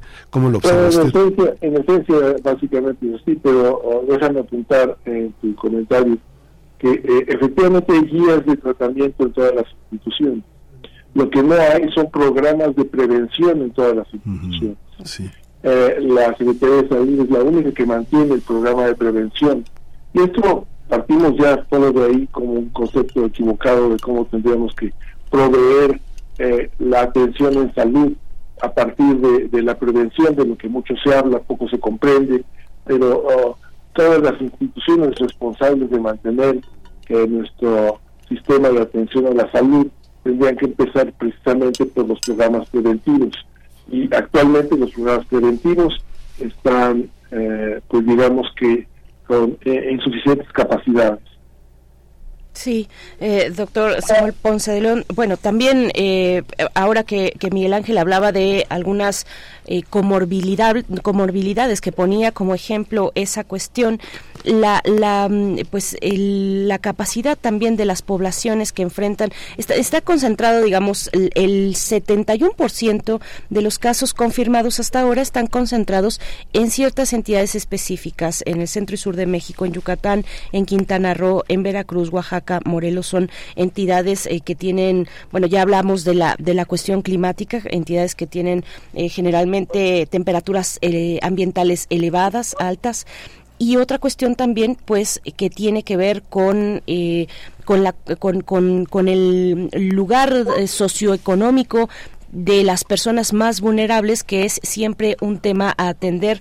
Y, y ahora que usted nos comenta sobre la prevención, sobre la importancia de la prevención, pues bueno, precisamente eso, las personas que puedan ser más vulnerables, estar en lugares eh, tal vez que no tienen esta, eh, eh, este, esta cercanía con la información, que no les ha llegado y no por, no por responsabilidad de las propias comunidades, sino porque el Estado a veces no es capaz de llegar a esos lugares, lugares que se inundan, lugares que llegan las lluvias y destrozan todo, que no tienen un, pavimento, que no tienen un, te- un, un- piso este firme, en fin, todos estos elementos que tienen que ver con el- la ubicación socioeconómica de, de las personas más vulnerables ante estas afectaciones, eh, doctor, que nos pudiera compartir un poco al respecto. Bueno, eh, es importante señalar que eh, la atención se ha puesto en algunos estados del sureste, pero en realidad el dengue en esta temporada eh, ah, está presente eh, mucho más allá de estos estados.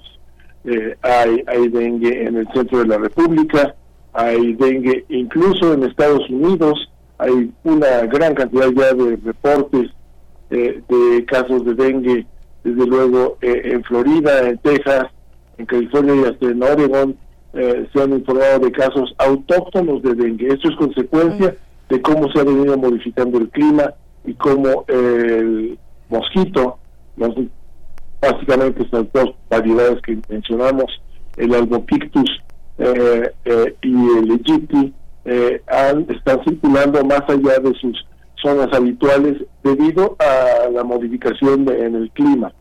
Eh, de hecho, hablamos hoy de dengue, eventualmente tendremos que hablar también, se mencionaron Zika y chikungunya, pero también tendremos que hablar de paludismo, en donde también hay reportes ya en el hemisferio norte de casos autóctonos de, paludismo.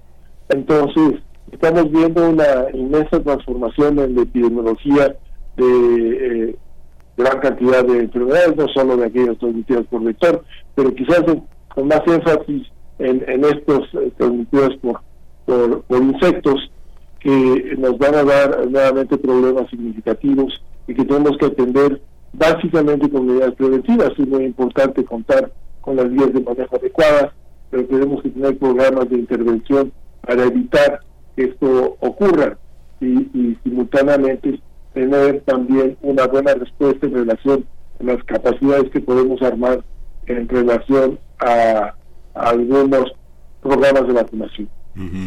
Doctor, bueno, lo estamos exprimiendo, pero hay una parte también que es muy interesante. Yo veo los, los consultorios médicos que hay en las farmacias, este, en las farmacias que, no sé, farmacia del ahorro, farmacia, muchas farmacias, el doctor Simi, todos tienen un consultorio y el trabajo que se hace en los hospitales, en la atención primaria, en equipo, es fundamental, de grandes maestros como usted lo ha sido de muchas generaciones, eh, permite entender que mucha gente que tiene especialidad en enfermedades tropicales puede rápidamente fincar un diagnóstico que no tiene que ver con otro tipo de patologías esta, este sistema de atención, este, digamos, pidiéndole un consejo para la, para la comunidad, cómo identificar, cómo estar como eh, y los rasgos fundamentales para nuestro sistema médico de, de, atender este tipo de enfermedades que antes estaban solamente en lugares como el sureste ahora están en lugares incluso no tan no tan no tan calientes medio templados no que tienen la, la presencia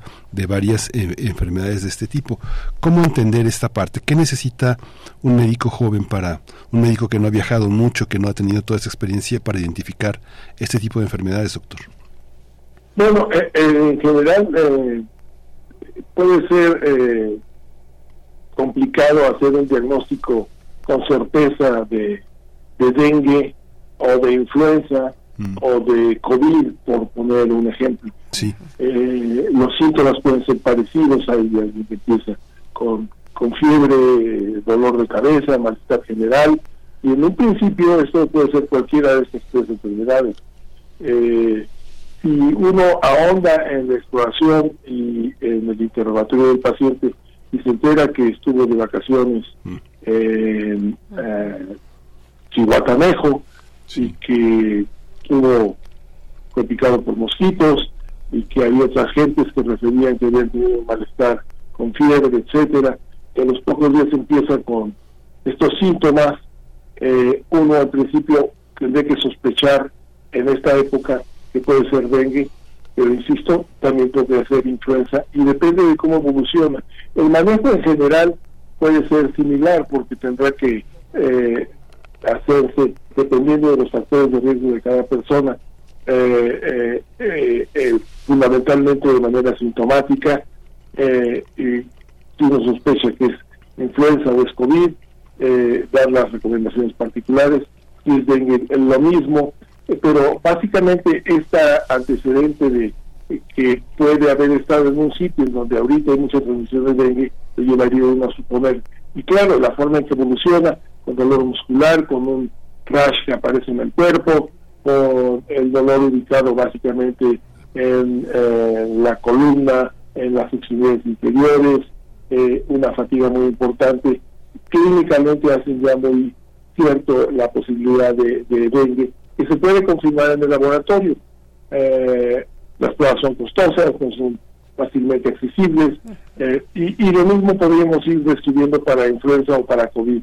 Uno lo puede ir diferenciando clínicamente, apoya uno en una prueba de laboratorio si esto es factible, pero si no tendrá que manejarse básicamente clínicamente y estar atento a que no se desarrollen situaciones graves como problemas respiratorios en el caso de los virus eh, que dan problemas respiratorios como influenza y COVID, o otro tipo de problemas que son mucho menos frecuentes en dengue y que pueden dar manifestaciones de sangrado, problemas cardiopulmonares o, o de otro tipo, eh, en un muy reducido proporción de casos, pero hay que estar atento a esto. Y hay que estar también correctamente informado sobre cuáles son los tratamientos óptimos que se pueden dar. Gracias, doctor. Por último, bueno, ya acercándonos al cierre y, por mi parte, la última cuestión que le, que le planteo, que tiene que ver con esto último, ¿las personas recuperadas de dengue tienen algún tipo de, mm, de secuela o, o, por el contrario, hay algún tipo de periodo de, de inmunidad, de cierta resistencia a, a estos vectores? ¿Qué, qué, ¿Qué sabemos, qué se sabe al respecto? bueno, los cuatro principales tipos de dengue proporcionan, una vez que alguien se ha infectado con ellos, eh, eh, una inmunidad permanente. Eh, el problema es que no se puede reinfectar, te da una eh, dengue tipo 2 y queda inmune a él, pero hay un tipo 1, un tipo 3 y un tipo 4 que si está circulando pueden infectarlo nuevamente. Y, y, eh, estas eh, infecciones subsecuentes son las que pueden tener ah, alguna ah, gravedad. Este, eh, en general, eh, yo creo que en este momento habría que estar atentos a cómo va cambiando el panorama epidemiológico en función del el cambio de clima que estamos viendo, porque ahorita señalaban que algunas zonas templadas del país, hoy lo que acabamos de vivir en las semanas, meses pasados, ha sido una temporada de calor en todo el país, no solo en todo México, sino también en Estados Unidos y muchas veces en coincidencia con eh, eh, unas lluvias muy intensas que lo que hacen es favorecer el desarrollo de los vectores. Entonces, un poco a manera de, conclusión, yo diría que eh, estamos viendo en nuestro reporte epidemiológico apenas la punta del iceberg y que podemos estar viendo problemas mayores en las próximas eh, semanas en relación a dengue y quizás también en relación a, a- algún otro ah, padecimiento infeccioso, incluso como señalaba también el paludismo. Hay que estar atentos y hay que reforzar las campañas preventivas. Y, y recomendación particular es que si uno va, va a viajar a, a estos sitios, conviene tratar de llevar una ropa adecuada para evitar las picaduras y también eh, algunos repelentes que pueden ser útiles. Sí. Pues muchísimas gracias, doctor Samuel Ponce de León. Estaremos muy atentos y trataremos en lo posible de dar un seguimiento profundo y general a este a esta cuestión y pues ya lo estaremos nuevamente este pues eh, con su opinión, con su presencia siempre tan importante. Muchas gracias, doctor. Muchas gracias a ustedes, saludos a toda la comunidad. Gracias, doctor. Gracias, hasta pronto. El doctor Samuel Ponce de León, coordinador del Programa Universitario de Investigación en Salud de la UNAM, profesor de la Facultad de Medicina, jefe del Laboratorio de Microbioma, de microbioma. Bueno, pues uno de los referentes, además de, de los referentes de nuestra universidad, eh, que, que además ha tenido la, la, la oportunidad, hemos tenido la oportunidad de escucharlo en distintos medios a partir de la pandemia de COVID-19. Nosotros haremos una pausa musical, Miguel Ángel. Sí, sí, a hacer una pausa musical. Sí, es que estaba, estaba revisando, estaba revisando las guías, es que todo es cuestión de latitud, ¿no? Pensaba eh, en, en, en Nicaragua, en Salvador y en Honduras que nuestra guía tiene aproximadamente 13 páginas, ¿no? La de atención en Centroamérica tiene 120 páginas. Y está muy diferenciada en niños, mujeres embarazadas, personas de la tercera edad, porque es muy frecuente en estas En esta situación en Centroamérica. Ahora el cambio climático hace que esté tan presente entre nosotros, pero Sí. la atención es muy generalizada, es muy interesante. Sí, o este o, o la misma el- el- la misma cuestión de pensar con eh, que, que es una enfermedad que tiene cinco serotipos, bueno, cuatro comunes nos decía el doctor Ponce de León, eh, cinco, cinco cinco en total, pero cuatro más comunes en nuestro país. Bueno, pues eso ya complica también la situación, Miguel Ángel. Sí, hay que barrer azoteas, quites, haces- vaciar cubetas que se quedan trastos de, de la azotea, este, evitar todo lo posible la acumulación de agua. Vamos a ir con Tintán. Vamos a escuchar de, de Tintán Bonita.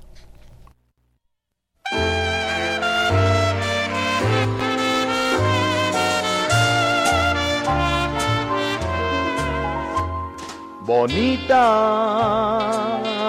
como aquellos juguetes que yo tuve en los días infantiles de ayer,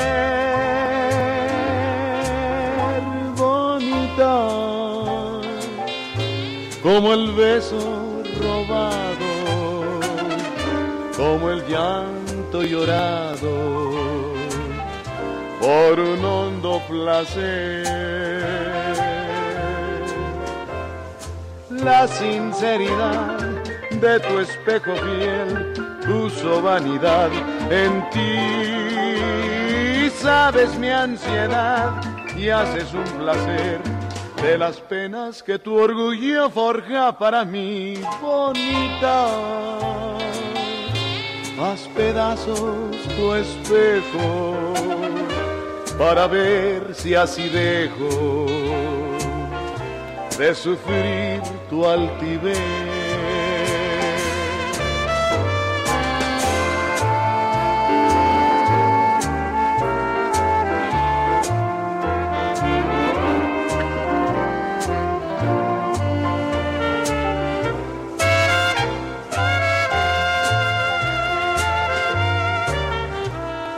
La sinceridad de tu espejo fiel puso vanidad en ti. Sabes mi ansiedad y haces un placer de las penas que tu orgullo forja para mí.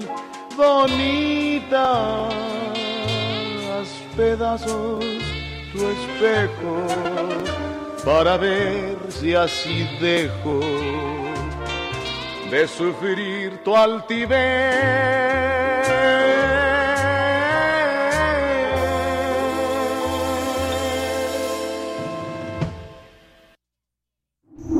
Primer movimiento. Hacemos comunidad con tus postales sonoras. Envíalas a primermovimientounam.gmail.com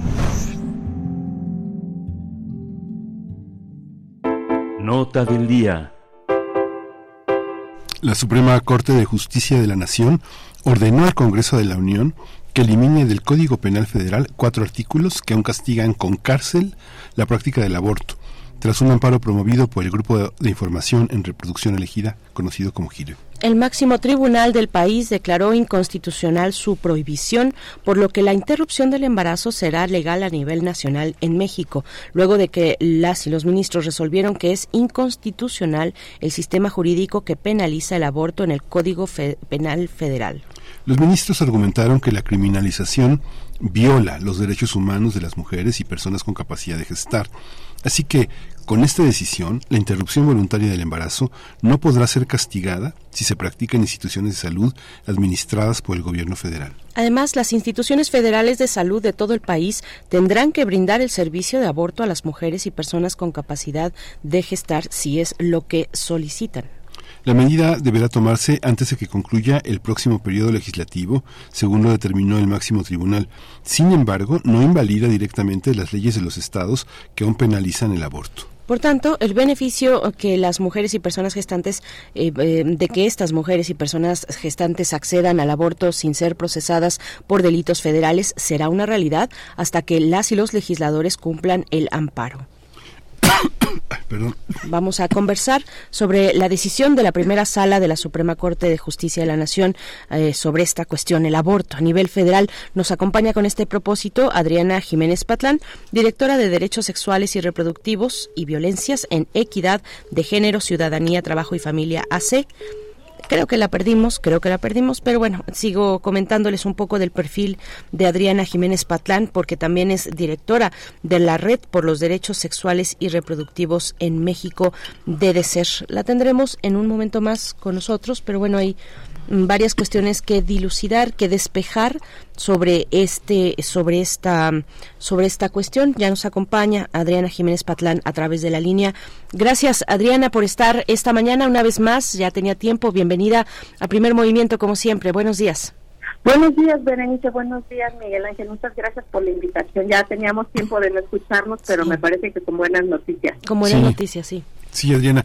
Fíjate que este justamente en la cuestión de presupuesto se anunció un desplazamiento, una reducción del, del, presupuesto en salud, pero se aumentó muchísimo de las tareas que tenía al IMSS, que de alguna manera va a ser como uno de los representantes de la atención hospitalaria nacional, que permite que las personas en los estados tengan las libertades que se han conseguido en el ámbito federal. Sabemos que sobre todo en la eh, en la política reproductiva los hospitales estatales tienen medidas todavía muy retrógradas en la atención a la, a la, a la diversidad sexual a las enfermedades que tienen que ver con algún tipo de prácticas y el y la interrupción legal del embarazo cómo lo observas tú en estas eh, prescripciones que ha dictado la Suprema Corte y su alcance en los estados bueno, pues nosotros la verdad es que estamos muy contentas de lo que acaba de ocurrir con la Corte, porque nosotras que, y varias otras organizaciones que nos dedicamos al acompañamiento de mujeres, pues esta resolución nos abre paso a lo que nos habían estado negando en muchos estados. Eh, en algunos casos las mujeres acudían a los servicios de salud estatales y, por ejemplo, les preguntaban si tenían derecho a audiencia del IMSS, del ISTE o de algún otro hospital. Cuando decían que sí, entonces, bueno, pues ya no eh, les querían brindar el servicio en los servicios de salud estatales porque las mandaban a, a su hospital de derecho a audiencia y ahí también les negaban el servicio alegando que pues como estaban regidos por el Código Federal, pues entonces no podían o no querían. Sí. Mm, Bueno, pues un- unos segunditos más para estar con Adriana Jiménez Patlán de vuelta con este panorama de lo que ocurre, pues esto de, aventarse un poco la responsabilidad o mucho la responsabilidad entre distintas instancias y niveles de las instituciones de salud, de las clínicas, de los hospitales, eh, cómo eh, pues eh, mandaban a las mujeres o mandan todavía a las mujeres y personas gestantes pues de un lado a otro queriéndoles finalmente negar el, el servicio cuando se trata de un- una interrupción del embarazo. Vamos a, pues ojalá que, que- que tengamos ya eh, pronto a Adriana por acá. Eh, Adriana, nos estabas comentando, ya estamos de vuelta contigo, te Sí, perdón. Y bueno, les decía que nos sirve muchísimo porque cuando hacemos acompañamiento en los estados, pues eh, ya no pueden negarse los servicios federales a negar el servicio que lo habían estado haciendo. Sí, Adriana, exactamente qué decidió la Corte, esta primera sala de la Suprema Corte de Justicia de la Nación. Exactamente decidió que eh, los servicios federales, IMSS, ISSSTE y Pemex tienen que brindar el servicio a las usuarias. Entonces, esa es una de las cosas. Volví a repetir que no debe de haber criminalización para las mujeres que abortan, ni tampoco para las mujeres que hacemos acompañamiento a las mujeres que abortan en los diferentes servicios, incluso con medicamentos. Sí, la cuestión es que estas instituciones, bueno, son, son instituciones eh, federales. ¿Cómo, ¿Cómo se queda el ámbito de lo estatal y lo local frente a lo que ha decidido la Corte para el nivel federal? Bueno, pues tenemos que seguir insistiendo en el tema de la despenalización en los otros 20 estados que nos faltan. Sí tiene que haber modificaciones en los eh, diferentes estados que no tiene que ver con el ámbito federal, sino precisamente ampliación de causales, de tiempos, adecuar pues todo a lo que se viene con todas las reformas de la Suprema Corte de Justicia. Entonces, eso es lo que se necesita seguir buscando en los estados, la despenalización y pues en algunos casos incluso avances como ha ocurrido en algunos estados de la ampliación de semanas, no sino incluso a las 14 o algunas otras causales por las que las mujeres pueden abortar. Este, este sistema, este sistema de los hospitales en los estados todavía conservan leyes que son, que, que son susceptibles de, de penalizar a las, ya, se fue. Sí, es que es que no estamos eh, logrando buena buena comunicación permanente con Adriana Jiménez Patlán y se nos corta la inspiración, Miguel Ángel. Y, pensar, bueno, lo, que estabas comentando, Miguel Ángel. Sí, justamente es que son, son pocos los, son pocos los espacios en los que hay comunidades, los, los hospitales, por ejemplo, no sé, pienso en un estado como Oaxaca, donde ha sido tan polémica la, la, la medida, ha sido muy, muy, muy polémica. Hay grupos que, este, culturas, grupos originarios que están, eh, tienen sus matices en torno a la interrupción del embarazo, pero pienso, por ejemplo, en los hospitales de administración federal, coadministración federal, por ejemplo, en la sierra, ¿no? En la sierra, por ejemplo, en Tamazulapan, en Ixtlán de Juárez, en Ejapa de Madero, que tienen algún tipo de especialidades que no son necesariamente ginecológicas, ¿no? Sino que son muy poquititos, poquititos, o sea, es algo, pero ya ya recuperamos la la, la, la comunicación. comunicación. Sí. Adriana.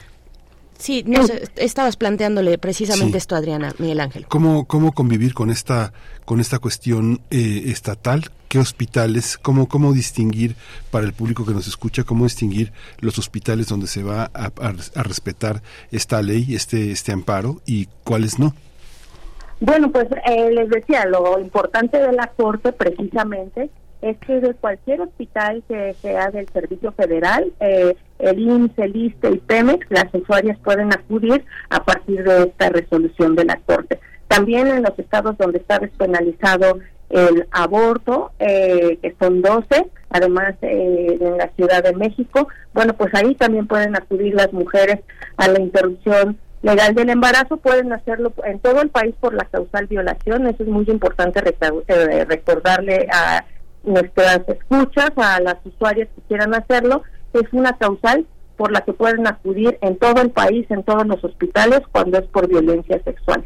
Dependiendo de algunas otras razones, por ejemplo, eh, pueden acudir también a los servicios médicos. En algunos estados se permite por malformaciones congénitas, cuando peligra eh, la vida de la madre, dependiendo en el estado donde vivamos, si hay algún, eh, algunas otras razones por las que las mujeres pueden acudir a los servicios de salud para el aborto eh, que está determinado en los códigos penales, pero por de manera voluntaria, vuelvo a repetir también, es que pueden acudir a los servicios de salud del IMSS, del ISTE y de PEMES, que son derechohabientes de ellos. Con esas instituciones, Adriana, eh, después de lo que ha dictado o resuelto la, la Corte, no hay, digamos, se, se puede acceder al servicio sin que tenga que mediar un tipo de hipótesis o supuesto mm, por el cual se quiere interrumpir el embarazo? Así es, de manera voluntaria hasta la semana 12, efectivamente. De manera voluntaria. ¿Qué le toca al legislativo para armonizar esto que ya ha dictado la Corte? Bueno, pues está pendiente desde hace más de dos años una iniciativa de ley que habían impulsado diversas eh, senadoras, por ejemplo, eh, Patricia Mercado, la senadora Malu Mitchell y Ciclali, que estaban, bueno, precisamente tratando de empujar este tipo de cambios a nivel federal y bueno, creo que ahora con lo que dice la Corte es un buen momento para que esto se haga. Y seguimos pensando que en los otros estados que faltan hay que seguir empujando también eh, las reformas en los códigos penales y bueno, nosotras pensamos, la verdad, es que ni siquiera deberían de estar en los códigos penales, sino que este tipo de cambios tendrían que estar en las leyes de salud. Ujú. Esta- estas medidas eh, protegen al, al- al- al personal del sistema de salud en donde quiera que esté. Sí, por supuesto, parte de las cosas que ha dicho la Corte, además de eh, la no criminalización de las mujeres, también tiene que ver con quien provee los servicios de salud. Están protegidos por diversas legislaciones, tanto federales como locales, entonces lo importante sobre todo es estar actualizado en todo lo nuevo que tiene que ver con la tecnología, no solamente las legislaciones, sino por ejemplo, pues con lo que dice la Organización Mundial de la Salud, ahora es muy fácil brindar el aborto antes de la semana eh, 10 con medicamentos, por ejemplo, y eso también tiene que ver con que no eh, costea a los servicios de salud más dinero por estar las mujeres, es un servicio ambulatorio, no tienen que quedarse hospitalizadas y es de manera, les digo, pues muy fácil, tiene protocolos muy sencillos. Entonces, además de estar protegidos por las leyes, eh, los prestadores de servicios de salud, enfermeras, trabajadoras sociales, doctores, también en las nuevas tecnologías se permite que el aborto sea pues de una manera más sencilla. Sí, Adriana, voy a volver un poco a la cuestión del legislativo. Eh, ustedes, ustedes confían, tú, tú confías, tus colegas confían en que los tiempos legislativos y sobre todo las voluntades dentro del legislativo se puedan orientar a resolver lo que la Corte o acatar eh, y actuar en consecuencia con lo que la Corte ya ha dictado, porque además estamos en tiempos, pues, eh, preelectorales o electorales o políticos orientados hacia hacia una elección donde los temas de las mujeres también y de las personas en este caso las personas gestantes pues eh, estarán presentes eh, tendrán que estar presentes en una agenda en la agenda de las personas que quieran eh, competir por un cargo de elección popular es parte de nuestra vida son los los temas que están que están ahí presentes. Eh, creo que est- estamos además en México pues viviendo un momento interesante cuando tenemos en el puntero de las posibles candidatas eh, pues serán precisamente mujeres de las eh, personas candidatas a, la presidencia de la República. En fin son muchos cargos los que se van a, a- a competir en la próxima elección. Es una barbaridad de cargos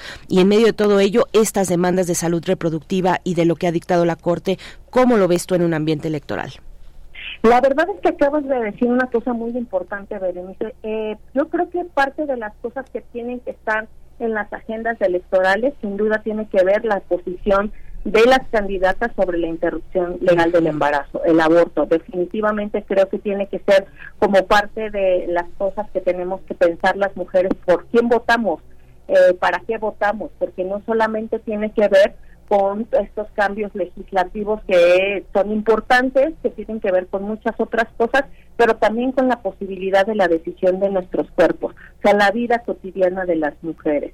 Y a nivel local pasa exactamente lo mismo, tenemos que estar muy pendientes de cómo están las agendas de las distintas personas, hombres y mujeres en los estados donde se van a contender los distintos cargos, que tienen que ver también con cómo se toman posiciones respecto a este tema, porque estamos viendo estados, por ejemplo, vuelvo a repetir como hemos platicado muchas veces eh, con este con ustedes y con el auditorio que nos escucha, cómo está ocurriendo ahorita en Chihuahua, por ejemplo, con una gobernadora que aunque es mujer, es una gobernadora que no está con los derechos de las mujeres. Yo les he platicado que no solamente con el tema del aborto es que está en contra y que no se brindan los servicios y que por eso se ha necesitado que las acompañantes estén por la vía del amparo y de otros recursos, teniendo que obligar al Estado a que brinde los servicios a los que están obligados, sino que también se ha negado, por ejemplo, a la información que tiene que ver con la educación sexual integral, que es muy importante también para la prevención que tiene que ver con el aborto y con muchas otras decisiones de los cuerpos de las personas jóvenes y las mujeres. Entonces sí es muy importante que nos fijemos en esta agenda, qué es lo que proponen al respecto y que tenga que haber avances plenamente como es el siglo XXI. tiene que ser pues un avance, unos avances progresistas con acorde también a todos los métodos científicos que ya hemos hablado, que tienen que ver con todas las decisiones de nuestro cuerpo, no solo el aborto, sino muchas otras cosas y bueno, educación sexual integral. Sí. Lo que apunta Berenice también es fundamental porque, bueno, uno ve la evolución del concepto. No sé, veo, veo, por ejemplo, las intervenciones en las que jugó un papel muy importante el año pasado la ministra Norma Piña, señalando que justamente eh, la, los artículos que están derogando, que son el 330, el 331, el 332 y 334, son artículos que castigan, que castigan la conducta sexual de la mujer y no otras prácticas. En este en ese terreno, ¿cómo, cómo se ha dado esa discusión al interior de otros legislativos, porque por lo que te preguntaba también este eh, es esta esta parte Adriana que sigue siendo un acento en el interior del país el castigar a las personas que aun, aun con el consentimiento de la persona que solicita voluntariamente el aborto pueden ser perseguidos, ¿no? Pueden ser perseguidos. ¿Y cómo está el tema de la objeción de conciencia en la parte de los hospitales federales? Nada más para aclarar esa parte, si un médico se niega por sus cuestiones religiosas o personales a, para practicarlo, ¿qué pasa? Bueno, pues la verdad es que también la objeción de conciencia es muy clara al respecto. Las leyes federales que rigen precisamente a Alianza y a Pemex dicen que cuando es una emergencia médica tienen que atender a las usuarias en este servicio aunque tú seas objetor de conciencia. Primero, bueno, buscar, este, si tú eres objetor de conciencia, tienes que canalizarla a alguien que no lo sea. Pero si no hay nadie más, tú tienes que brindar el servicio, aunque seas objetor de conciencia, porque además, si no, también puedes incurrir en otra serie de omisiones que van, pues también con cuestiones que les pueden ir desde una queja administrativa hasta cuestiones penales si se niegan a brindar el servicio. Entonces, sí sabemos que en algunos lugares se están negando eh, por ser objetores de conciencia, pero vuelvo a repetir, si son objetores de conciencia, hay que canalizarlos a otro médico o médica que sí brinde el servicio y si no hay nadie más, tiene que brindar el servicio ellos mismos. Porque, bueno, pues, si no, se pueden meter en, una serie de problemas también.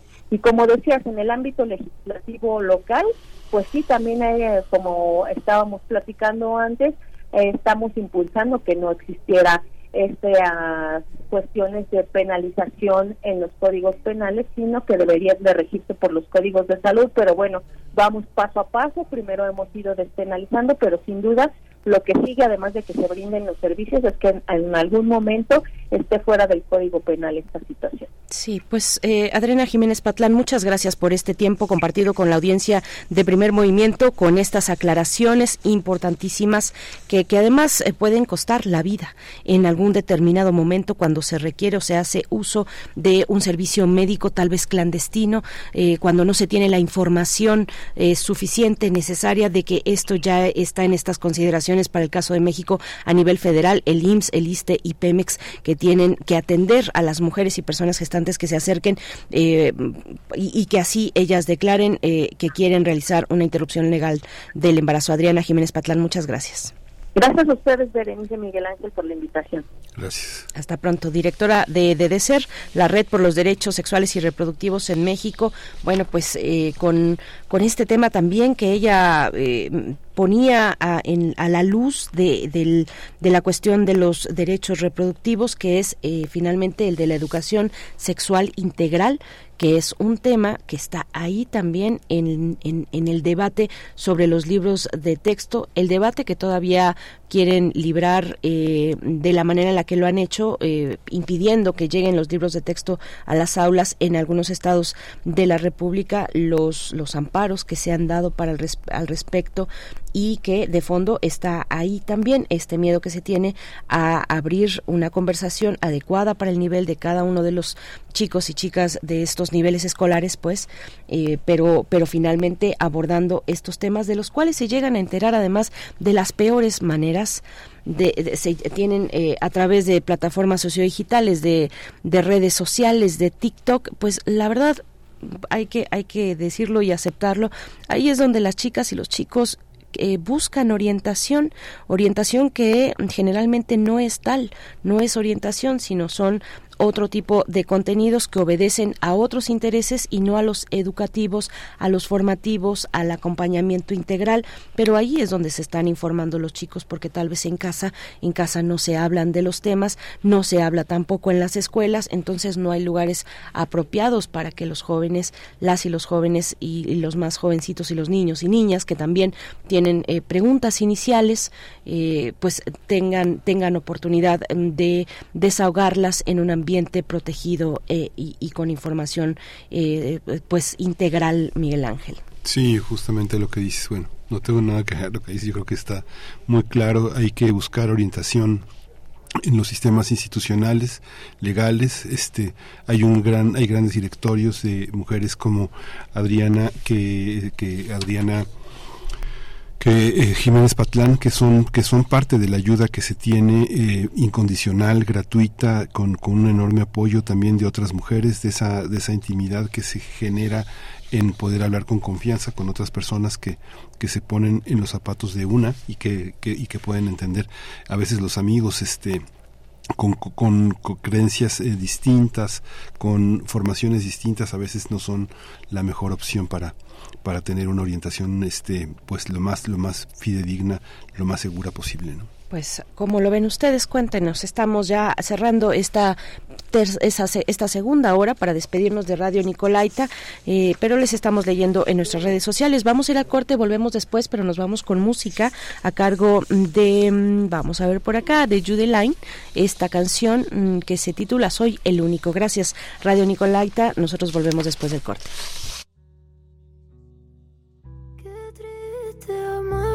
Persona que no te sepa valorar. Que tenga que empezar desde cero solo para que sea feliz una vez más. Ese tiempo se acabó, pero quiero que sea mía por solo un rato. Puedes decir que no te amo, pero ese cuento ya se acabó. Búscate a otro que te pueda mismo que yo. Mucho tiempo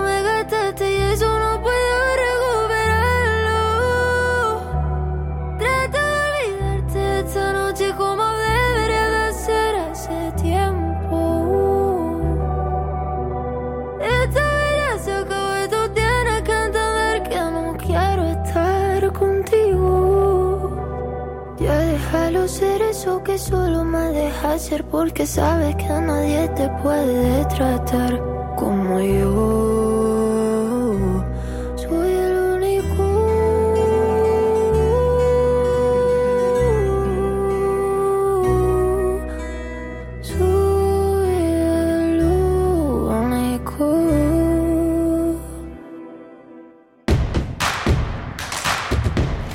Encuentra la música de primer movimiento día a día en el Spotify de Radio UNAM y agréganos a tus favoritos.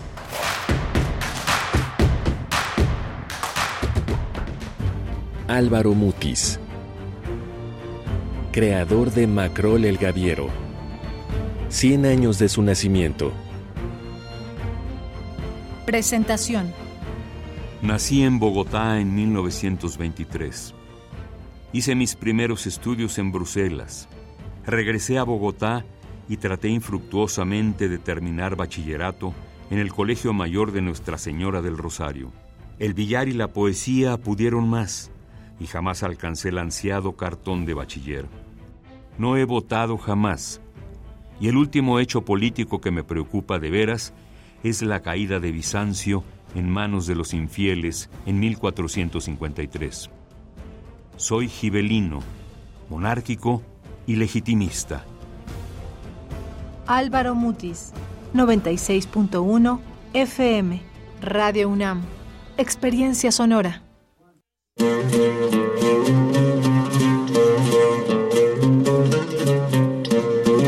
Hay misterios que parecen inexplicables, enigmas que se ven incomprensibles. El desconocimiento nos tiende trampas. Todos esos son casos para... La araña patona. Intrigas que se resuelven con ciencia e investigación. Todos los sábados a las 13 horas por el 96.1 de FM. La divulgación científica al rescate. Radio UNAM. Experiencia sonora. ¿Qué pasaría si perdieras tu INE? Perdería el derecho al voto.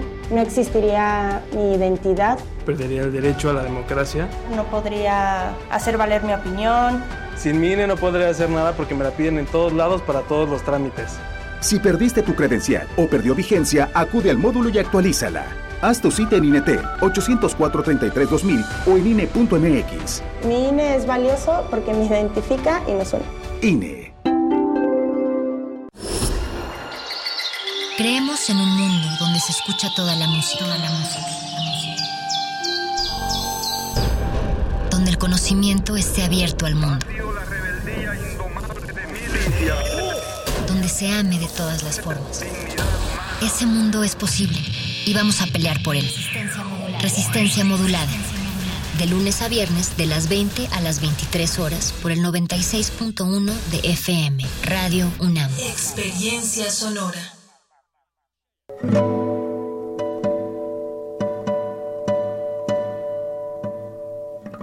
Hola, soy Ana Lara y los invito a descubrir quiénes son los compositores contemporáneos, qué escriben y quién los interpreta. La cita es todos los miércoles a las 18 horas en Nació una nueva música, por supuesto en Radio UNAM 96.1 FM, Experiencia Sonora.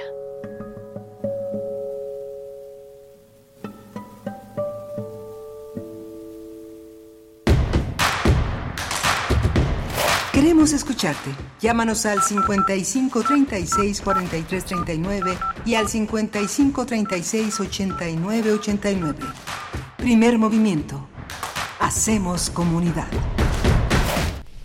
Hola, buenos días. Son las 9 de la mañana con 4 minutos de este martes, eh, de este miércoles 13 de septiembre. Estamos en Radio UNAM. Esto es Primer Movimiento en Adolfo Prieto 133 en la Colonia del Valle, Primer Movimiento en Facebook, P Movimiento en Twitter o, hoy ex. Eh, recibimos todos sus comentarios, sus sugerencias también en radio.unam.mx en las redes sociales de Radio UNAM. Está Rodrigo Aguilar en la producción ejecutiva, hoy está el señor, eh, eh, hoy está el señor Crescencia Suárez aquí en la, en la control de la cabina y mi compañera Bernice Camacho al frente de la conducción. Querida Bernice, buenos días. Miguel Ángel, buenos días, Miguel Ángel Quemain. Bueno, pues sí, estamos ya aterrizando en, en, esta tercera hora de transmisión en vivo con sus comentarios, con sus sugerencias. También nos, bueno, venimos de conversar sobre esta resolución de la primera sala de la Suprema Corte de Justicia de la Nación sobre la interrupción legal del embarazo ante eh, un amparo que promovió la organización Gire y que da eh, la orden pues de que se practiquen los eh, las interrupciones del embarazo de manera legal en las instituciones de salud pública federal como es el IMSS, el ISTE, Pemex también. Nos comenta por acá Esther Chivi sobre pues sí, sobre este tema de pasar de lo que dicta una resolución judicial, una resolución oficial con este carácter que ha de modificar el Código eh, Penal Federal y también, bueno, que es, ha sido eh, ya la, la, pues la orden para el poder eh, legislativo de que mm, pues legisle en, concordancia. Y nos comenta Esther Chivis pues de este paso de esta brecha que hay entre del trecho que se abre entre lo que dicta la ley y lo que se hace en la práctica. Y precisamente tú Miguel Ángel ponías el tema de la objeción de conciencia. Ya nos comentaba Adriana Jiménez Patlán de que en esos casos cuando hay un de conciencia que es servidor de la salud eh, pues eh, tiene que em, pues dirigirse a la persona solicitante de la interrupción legal del embarazo mm, dirigirse a eh, de cualquier manera a, un, al servicio que sí, que, que la pueda atender y en caso de no existir, como como ocurre eh, pues en muchos en muchos lugares porque a veces las clínicas pues están muy lejos de la comunidad donde se está solicitando donde eh, vive la persona que está solicitando la interrupción del embarazo pues el propio servidor el propio médico eh, tendrá que realizar el procedimiento aún con, con esta cuestión de la objeción de conciencia si es que no hay alguien más que que lo realice que lo pueda que esté en capacidad de poderlo realizar pero efectivamente pues el estigma, el estigma, eh, el rechazo hacia, pues lo que comentabas también Miguel Ángel sobre la finalmente el castigar la práctica sexual de las mujeres es algo que sigue privando en, en nuestra sociedad en, en, México y bueno en, en el resto de la región, ¿no? Sí, es tan importante, no sé, hablaba de Norma Piña que bueno hoy, hoy tiene un contexto político y social distinto, pero Olga Cordero, hay, hemos tenido muchas ministras, fundamentalmente mujeres, que desde la Suprema Corte han este, luchado también porque se tenga otra comprensión de las leyes que castigan las prácticas de las mujeres, sus prácticas, las prácticas de sus decisiones, de su libertad, que es fundamental. Hace falta también que en el terreno de la medicina eh, suceda lo mismo, sobre todo en los más altos niveles, en los más altos niveles de especialidad, esa compasión, esa bondad, esa solidaridad en la que, por supuesto, hay que reconocer que muchos médicos a la sombra, de manera discreta, han apoyado estas libertades, han hecho, han hecho mucha fortaleza, muchas feministas, muchas activistas eh, han tenido el apoyo de abogados, un, territorio también muy conservador, pero han tenido el apoyo de abogados, de médicos, eh, que, que, han estado con ellas, pero es necesario que, que se abra esto en todos los niveles para poder tener más libertad todos, tener más respeto y más, más solidaridad sobre, sobre nuestra manera de colocarnos en el mundo. Sí, y algo que también eh, salía en este contexto electoral o preelectoral o como ustedes quieran llamarlo, es que pues ser mujer y estar y ocupar un cargo público pues no se traduce en gobernar de acuerdo o en favor a los derechos de otras mujeres. Eso es cierto, eso lo sabemos y por lo tanto pues hay que exigir a quien es eh, mujer, hombre o como se quiera definir, eh, sea eh, pues esté compitiendo por un cargo de elección popular, pues hay que exigir una, una agenda, una agenda de derechos que, que bueno, que ha caminado de esta manera en nuestro país. Pasando a otros temas, vamos a tener la poesía necesaria en unos momentos. Viene la mesa del día para hablar de la política de drogas en México y Colombia, luego de que tuvo lugar el fin de semana pasado esta conferencia, esta conferencia de América Latina y el Caribe sobre las drogas. Vamos a conversar al respecto. Estuvo el presidente López Obrador, el presidente de México, de visita en una gira eh, que tuvo un punto inicial en Cali, en Colombia, donde se reunió con su homólogo colombiano, eh, Gustavo Petro. Después de ahí ya el presidente se fue a Chile a la conmemoración de los 50 años del golpe de Estado, pero tuvo esta parada en Cali, donde se habló de la cuestión de las drogas, del narcotráfico, de la violencia y vamos a conversar sobre este sobre esa reunión, sobre las implicaciones, sobre los simbolismos. Vamos a tener dos invitados, Jorge Hernández Tinajero, él es politólogo y también internacionalista y es activista por la regulación del cannabis, de los derechos humanos y las políticas de reducción de riesgos y daños también. Y bueno, Jorge Javier Romero, eh, profesor investigador titular del Departamento de Política y Cultura de la UAM Xochimilco, investigador visitante en el Instituto de América Latina de la Universidad de Alcalá de, Alcalá de Henares, también nos va a acompañar en esta mesa para hablar sobre el tema de drogas entre México y Colombia y la región también, con dos liderazgos importantes orientados hacia, pues hacia la izquierda eh, eh, en, nuestra región latinoamericana y el tema de las drogas, Milán. Ángel. Sí, y vamos a cerrar esta edición con el crisol de la química. Vamos a hablar del cuarzo, siempre bienvenido, y los superpoderes. Es el tema del doctor Plinio Sosa, académico de tiempo completo en la Facultad de Química de la UNAM, dedicado a la docencia y a la divulgación de la química. Vamos entonces ya con la poesía necesaria. Es hora de poesía necesaria.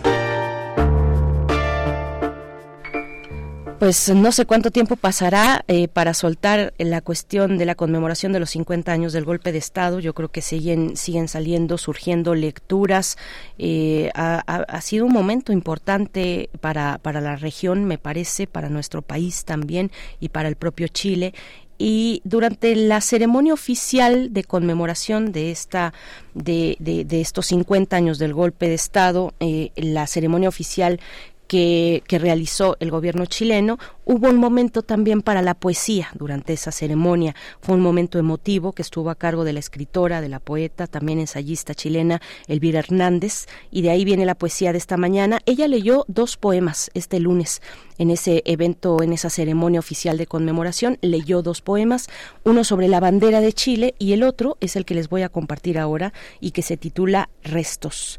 La música es una pues una sugerencia que les hago, una, una propuesta que les hago, una propuesta especial. Eh, se trata de, de, una canción que eh, se, se, estrenó hace cinco días el, y ya tiene muchísimas reproducciones y muchos comentarios, eh, la mayoría de ellos en favor de una propuesta como esta.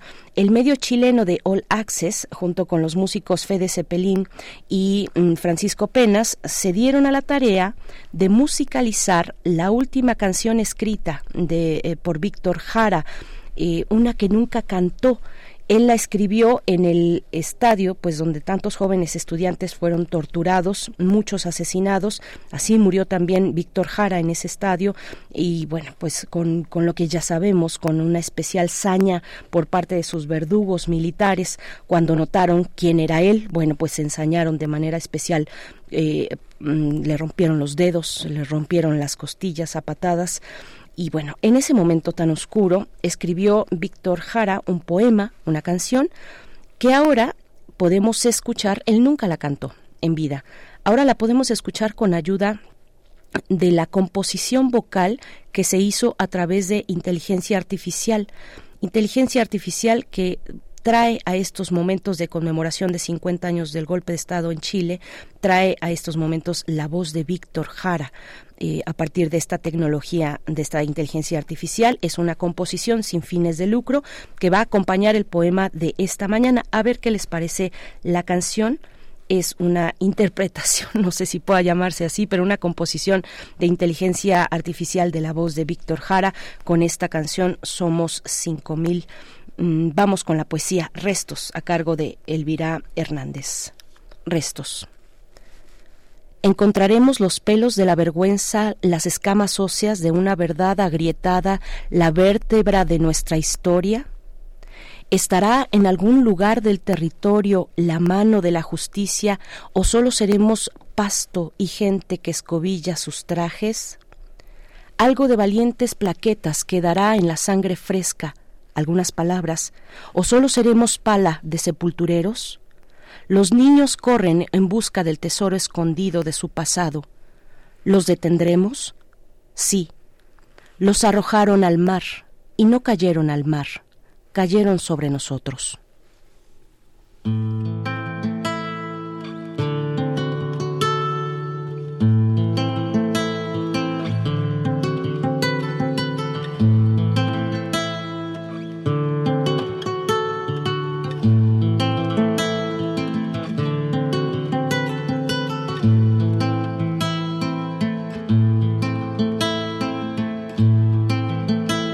Somos cinco mil en esta pequeña parte de la ciudad. Somos cinco mil, ¿cuántos seremos en total? En las ciudades y en todo el país.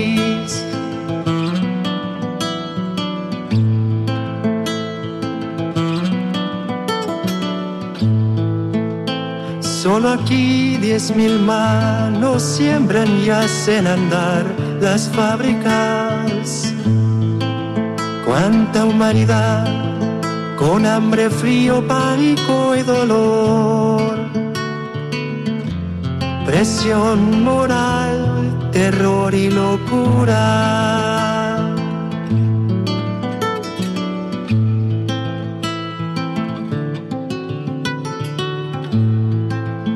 Seis de los nuestros se perdieron en el espacio de las estrellas.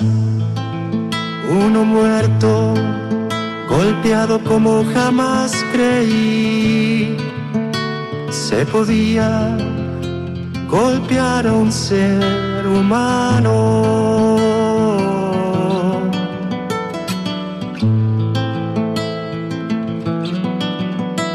Espanto causa el rostro del fascismo.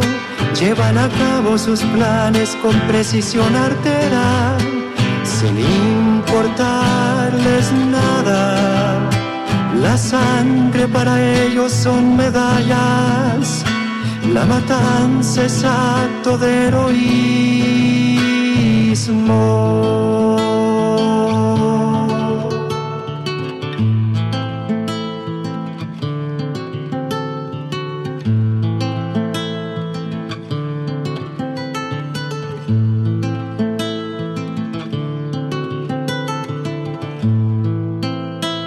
¿Es este el mundo que creaste, Dios mío? Para esto tus siete días de asombro y de trabajo. En estas cuatro murallas solo existe un número que no progresa, que lentamente querrá más muerte.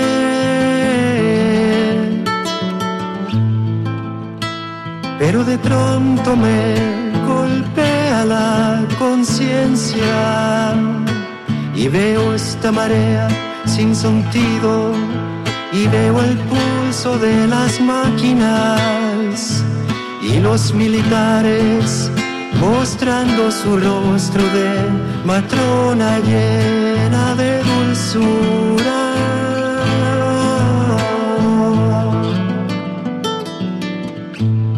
México, Cuba y el mundo que griten esta ignominia. Somos diez mil manos menos que no producen. ¿Cuántos somos en toda la patria?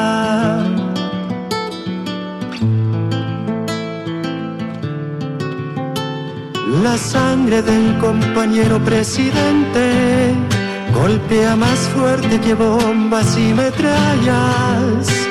Así golpeará nuestro puño nuevamente, nuevamente.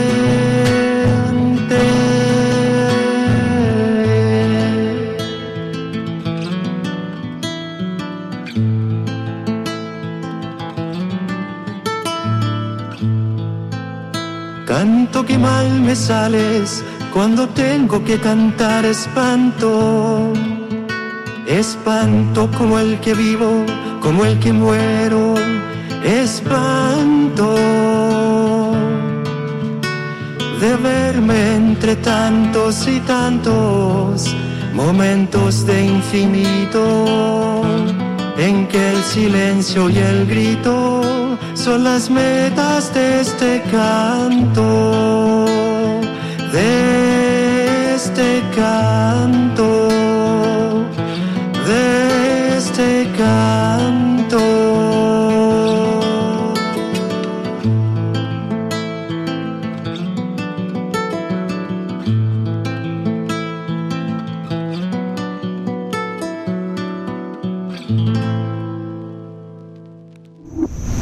Primer movimiento.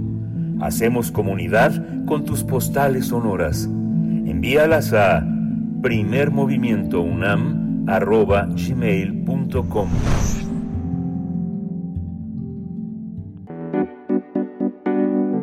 La mesa del día. El pasado fin de semana, los presidentes de México, Andrés Manuel López Obrador, y el de Colombia, Gustavo Petro, plantearon en la ciudad de Cali un cambio de paradigma en la llamada guerra contra las drogas. Al participar en la Conferencia Latinoamericana y del Caribe sobre drogas, ambos mandatarios propusieron el tránsito de una política que se enfoque en combatir a las grandes mafias y al consumo, al señalar el fracaso de la llamada guerra contra las drogas. Para el mandatario colombiano, la clave es reducir la demanda y dijo que los países de la región deben poner fin a esta política desastrosa donde el culpable ha sido el campesino y la droga ha reemplazado la falta de afecto y la soledad. Por ello pidió a los gobiernos de la región abordar este asunto como un problema militar y no como un problema de salud de la sociedad. Por su parte, López Obrador reiteró que para enfrentar este flagelo se debe atender las causas bajo un nuevo criterio, como luchar contra la pobreza y la desigualdad para combatir a la violencia y ofrecer empleos, buenos salarios, atender a los jóvenes y garantizar oportunidades de estudio. Ambos presidentes firmaron un documento que será presentado en una cumbre mundial en 2025 que incluye impulsar proyectos de desarrollo de vidas sostenibles con atención a las comunidades y el tránsito hacia actividades lícitas. Tendremos un análisis sobre esta reunión, sobre lo que de ahí se deriva, sobre los paradigmas que están en juego respecto al tema de las drogas entre México y Colombia y, bueno, por supuesto, nuestra región. Nos acompañan dos invitados. Presento por mi parte a Jorge Hernández Tinajero, politólogo internacionalista él es activista por la regulación del cannabis, los derechos humanos y las políticas de reducción de riesgos y daños. Es socio fundador de la Asociación Mexicana de Estudios sobre Cannabis, la AMECA. Gracias, Jorge Hernández Tinajero, por estar una vez más con nosotros en este espacio. Buenos días. Gracias, buenos días. Gracias por invitarnos. Gracias. Se oye medio robotizada tu voz, este Jorge Hernández Tinajero, pero vamos a hacer lo posible porque se, se arregle este tema. Jorge Javier Romero es profesor e investigador titular del Departamento de Política y Cultura de la UAM Xochimilco, investigador visitante en el Instituto de América Latina de la Universidad de Alcalá de Henares, un hombre, un hombre, un hombre de ideas, un académico. Jorge Javier Romero, gracias por estar con nosotros. Buenos días, Miguel Ángel. Buenos días, Berenice. Gracias por invitarme a conversar con ustedes sobre esto. Muchas gracias a ambos. Pues eh, iniciamos esta esta charla. Em, me parece que lo que emerge de, de no solamente esta reunión, sino el, el contexto que la envuelve es la idea de un nuevo paradigma de un nuevo paradigma al menos distinto al que Estados Unidos instaló de las maneras en que sabemos que ha instalado y de otras que, que apenas salen a la luz eh, instaló desde hace 50 años, en los años 70, con el gobierno de Nixon. ¿Qué es lo que estamos viendo en términos de esto, de nuevos paradigmas que podrían eh, pues eh, tener cabida en, entre mandatarios de este signo, de estos, de estos signos políticos orientados hacia la izquierda con respecto hacia el tema de las drogas? Jorge, Jorge Hernández Tinajero, ¿cómo lo ves tú? no, no escuché bien la pregunta se cortó y tampoco sé quién es quién más está invitado que no, no Vamos a dar, vamos, entonces danos oportunidad, Jorge Hernández Tinajero, a que podamos eh, reanudar la comunicación contigo, vamos a llamarte de nuevo y, eh, y te planteamos esta cuestión que, que estoy compartiendo, eh, profesor Jorge Javier Romero, si, ah. si quisieras iniciar con esta, con esta conversación sobre esto, un nuevo paradigma, al menos en la mención, en los discursos que, se han, que han tenido lugar en esta conferencia del fin de semana pasado. ¿Cómo lo ves? Profesor? Bueno, Berenice, en realidad la conferencia dejó mucho que desear. En, este, más allá de, decir que hay un nuevo paradigma, pues en realidad si uno ve la declaratoria final de la conferencia, va a ver que es bastante conservadora.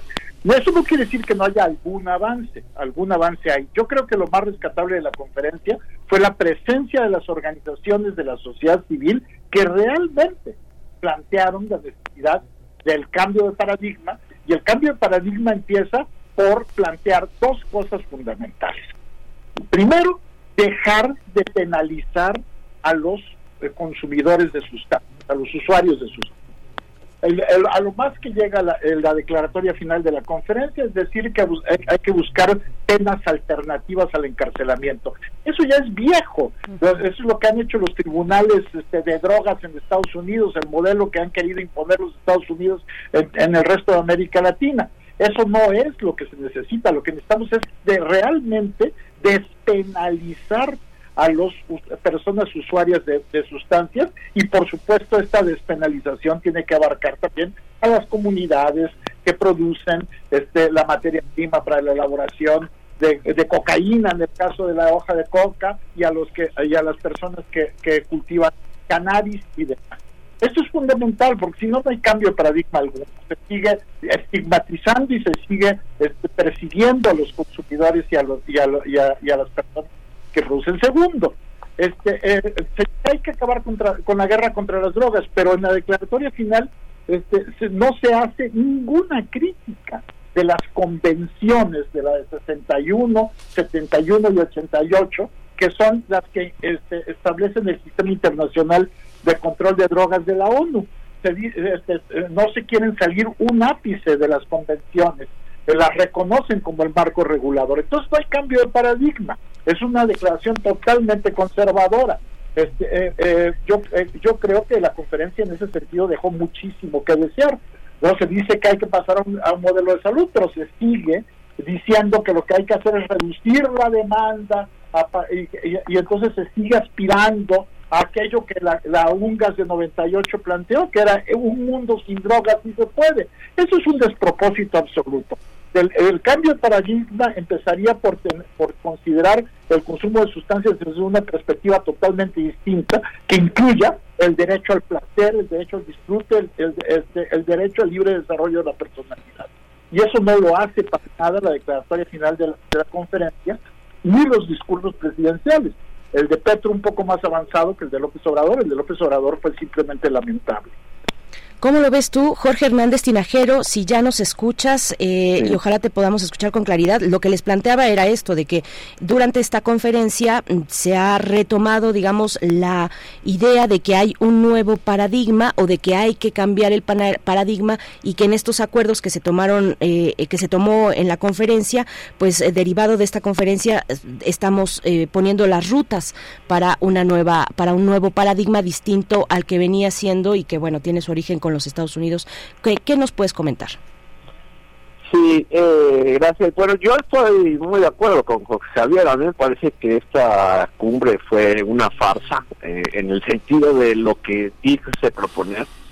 Eh, en efecto, dicen que quieren cambiar el paradigma, pero justamente actúan con respecto y reafirmando todos los elementos de ese mismo paradigma. de modo tal que fue muy, digamos, hasta de risa ver cómo eh, mientras Andrés Manuel eh, hablaba de que era necesario tener la guerra contra las drogas, estaba acompañado por los más altos militares eh, de nuestro país, y Petro también hablando de cómo el, el narcotráfico, la prohibición corrompía autoridades cuando su propio hijo acaba de reconocer que recibió dinero del narcotráfico para su campaña. Entonces, hablaban, digamos, este hacia hacia hacia una dirección en la que ellos mismos están absolutamente montados.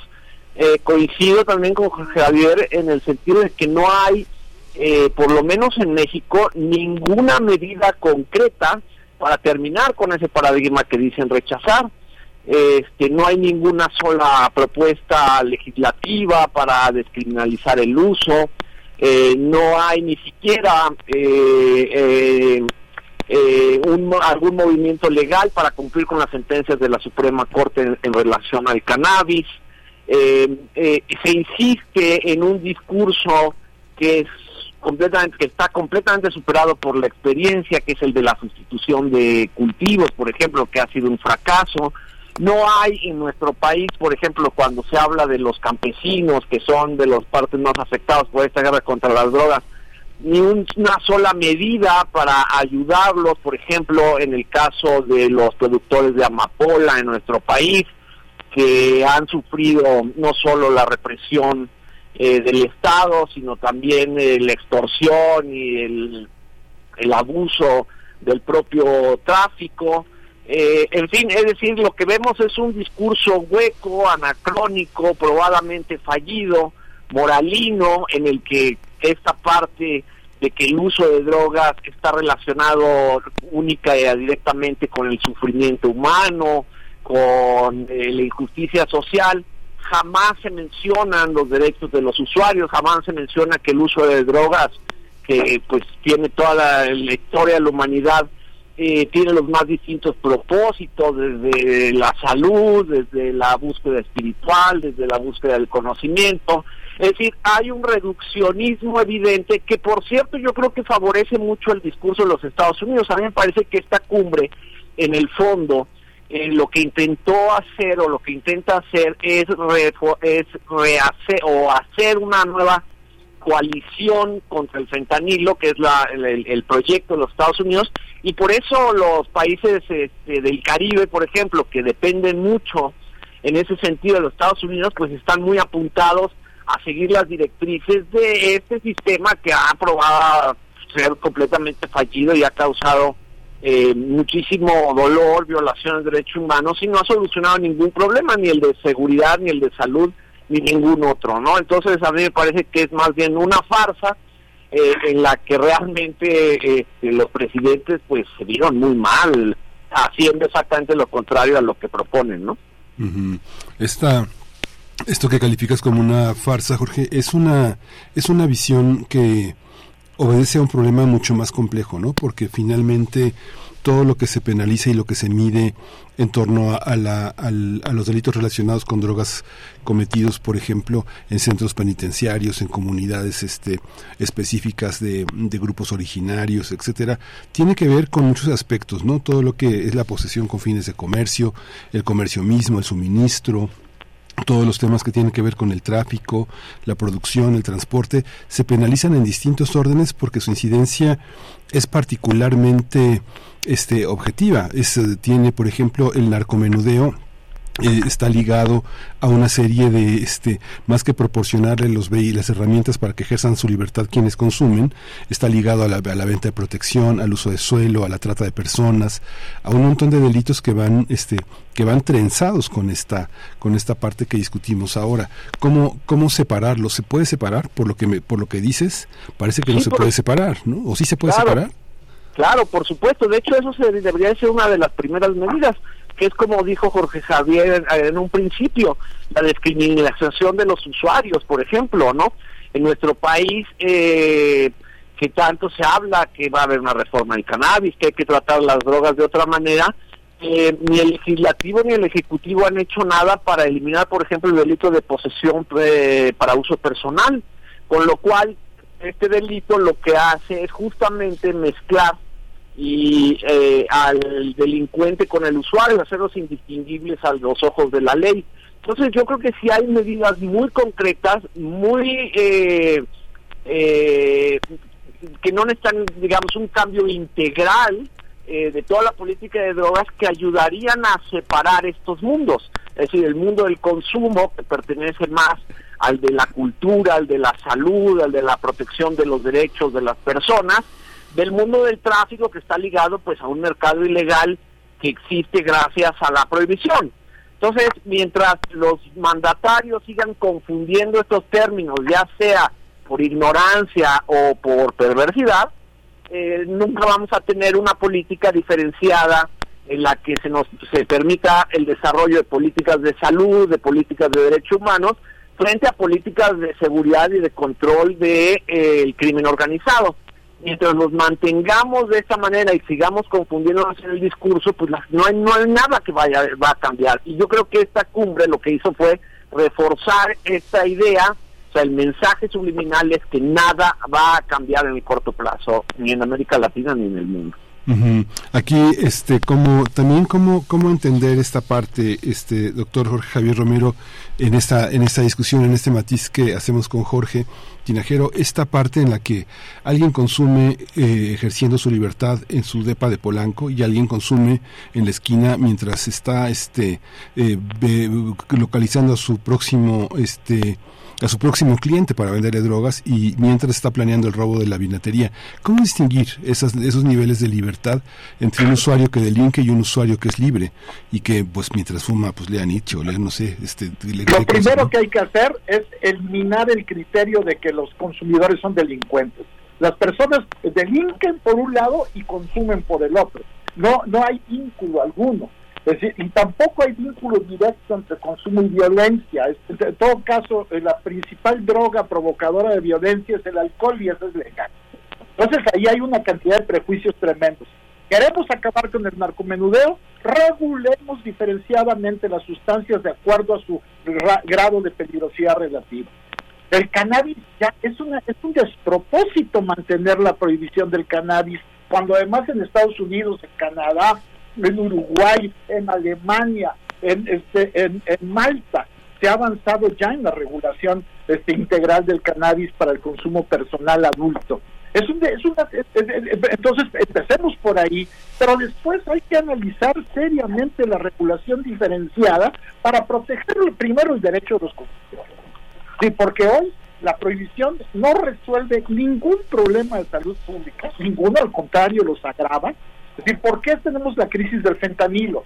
Vamos a hablar de la crisis del fentanilo. La crisis del fentanilo existe hoy porque no hay una regulación adecuada de opiáceos este, eh, porque pasamos de una de una liberalidad enorme en el recetado de, de opioides sintéticos para paliar el dolor a una prohibición que ha hecho que, que los consumidores se vayan al mercado clandestino.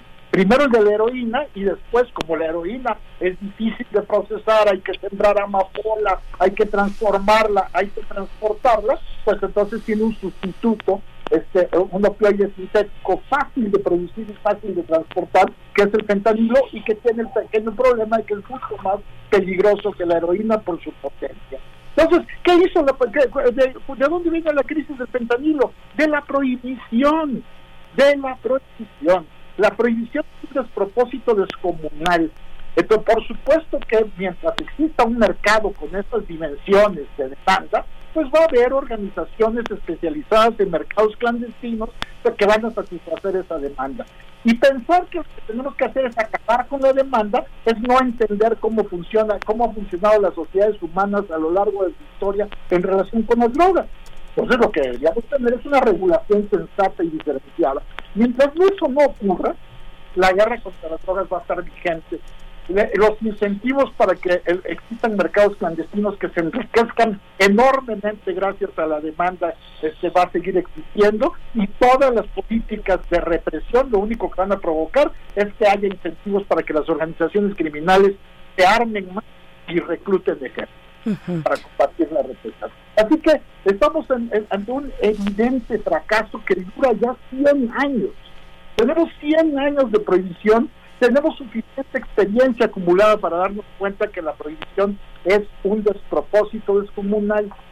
Sin embargo, la resistencia, la resistencia de la trayectoria, ha impedido que el conocimiento científico y la evidencia sea la que norme la política de drogas. seguimos intentando regular las drogas con criterios morales, religiosos, políticos conservadores, ¿no? Este, y, pensando que lo que le falta a los consumidores de sustancias es este amor de su mamá. Es un absurdo, absoluto. Sí. Estamos, estamos al cierre, se nos ha ido rapidísimo, entonces sería un comentario para el cierre. Yo les propongo que entre ello también nos comenten cómo ven ustedes la situación en general, el panorama en la región, donde tenemos, por un lado, por ejemplo, estos eventos recientes de violencia en el Ecuador, por el otro tenemos a Colombia pues llevando a cabo eh, estos estos acuerdos de paz que por supuesto han modificado de alguna manera las dinámicas del narcotráfico dentro del país y dentro de la región también. ¿Cómo, cómo lo ven? ¿Qué decir para el cierre, Jorge Hernández Tinajero? Bueno, yo creo que justamente este sistema eh, que incentiva eh, en el fondo a las organizaciones criminales se ha vuelto tan poderoso que las que ha hecho que en el, caso, por ejemplo, de México se extiendan a muchísimos otros negocios como la extorsión, en fin, el, el, control de otros mercados y ha ido progresivamente colonizando instituciones del Estado, poderes políticos, eh, de modo tal que eh, es muy difícil ya desentrañar, desenredar estos intereses criminales con los intereses de la política moderna, especialmente en un área en un área como Latinoamérica, en el que hay una mucho mayor debilidad institucional, en el que los eh, sistemas, eh, los incentivos para la corrupción son muy grandes. De modo tal que incluso nos encontramos ante esta cumbre con un presidente Petro que está hablando de esto mientras que su hijo está recibiendo dinero en narcotráfico. Entonces, este es realmente eh, sorprendente el grado en el que los mismos políticos se han eh, acostumbrado a la idea de denunciar aquello mismo de lo que se aprovechan y a la vista de todos, ¿no? Eh, a mí me parece que esto sí da para pensar, me parece que la viabilidad de las democracias en América Latina sí está amenazada por este tipo de dinámicas eh, y de recursos económicos provenientes de la economía informal y criminal. Y si no hacemos algo pronto al respecto, pues lo que vamos a ver es más violencia, más violaciones de derechos humanos, más mercados ilegales y mucho menos recursos para la salud y, eh, eh, y para los derechos de las personas en toda la región, sean usuarias o no. Gracias. ¿Qué nos dices, profesor eh, Jorge Javier, para el cierre? Pues estoy completamente de acuerdo con Jorge Hernández Tinajero, que estamos viendo una crisis de los estados en América Latina, precisamente porque como nunca han sido especialmente sólidos y legítimos, es muy fácil que una, una organización que compite con ellos por el control territorial los pueda retar seriamente. Y mientras tengan los recursos que tienen para comprar armas, para ejércitos, gracias a la existencia de mercados clandestinos y el principal es el de, el de las drogas, pues entonces estos estados están a punto de entrar en, en un estado este, realmente crítico y de descomposición hasta convertirse en estados fallidos. Y esto ya está ocurriendo en, en, en áreas concretas de toda la región. Entonces, yo no sé cuánto tiempo más vamos a seguirle dando vuelta a esto. Claro, hay muchísimos intereses económicos, hay mucha corrupción metida en el tema, hay, hay influencia política de, los que se benefician de la prohibición que hace que sea muy difícil cambiar el paradigma y que hablar de cambiar el paradigma no sea más que un discurso hueco como lo que ocurrió en la conferencia latinoamericana del Caribe de política de drogas. ¿no? Pues les agradecemos muchísimo que hayan estado aquí discutiendo este tema tan importante y esta visita que tuvo tanta relevancia en muchos medios. Jorge Hernández Sinajero, muchas gracias. No, gracias a ustedes, buen día. Gracias, Jorge Javier Romero, este, muchas gracias por su participación. Miguel Ángel Berenice, muchas gracias, saludos a Jorge Hernández. A los dos, gracias por esta participación. Hablando de la política de drogas, lo que se ha, eh, pues lo que se, lo que se dijo, lo que se acordó también, porque hay una declaratoria eh, de esta mm, conferencia latinoamericana y del Caribe sobre drogas para la paz, para la vida, la paz y el desarrollo. Así se tituló. Tuvo lugar el pasado 7 y 9 de, eh, del 7 al 9 de septiembre en Cali, Colombia, donde estuvo presente el presidente mexicano Andrés Manuel López Obrador. Bueno, pues ahí estas, este análisis que nos comparten nuestros invitados esta mañana. Nosotros vamos con una pausa musical, 9 con 43 minutos de Álvaro Carrillo, La Mentira.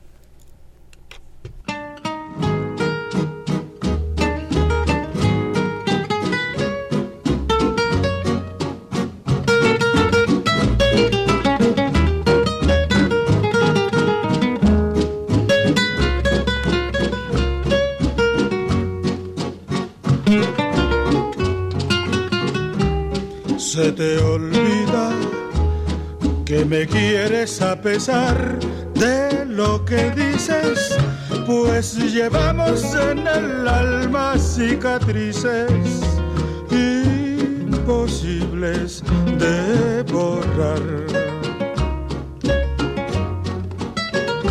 Se te olvida que hasta puedo hacerte mal si me decido pues tu amor lo tengo muy comprometido, pero a fuerzas no será. Y hoy resulta que no soy de la estatura de tu vida. Y al soñar otros amores se te olvida que hay un pacto entre los dos. Por mi parte, te devuelvo tu promesa de adorarme, ni siquiera sientas penas por dejarme que ese pacto no es con Dios.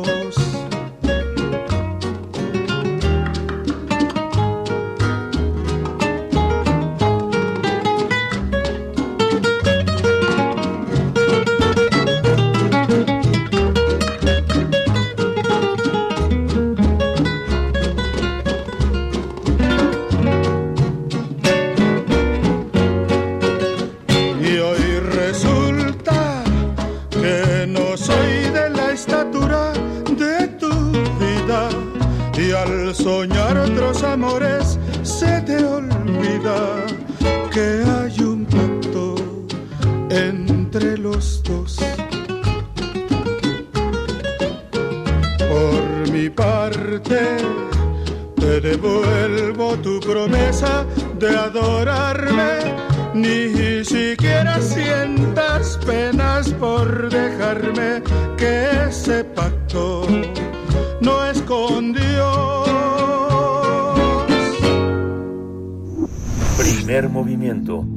Hacemos comunidad con tus postales sonoras. Envíalas a primermovimientounam.gmail.com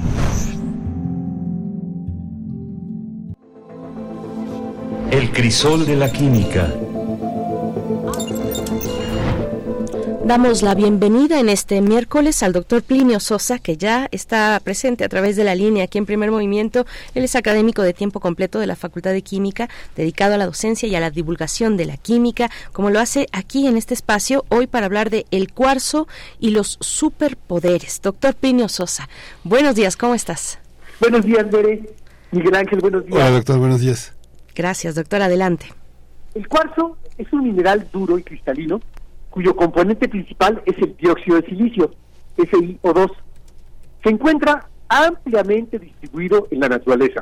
De hecho, después del feldespato, el cuarzo es el segundo mineral más abundante en la corteza terrestre. Destaca por su estabilidad a la intemperie y también por su dureza.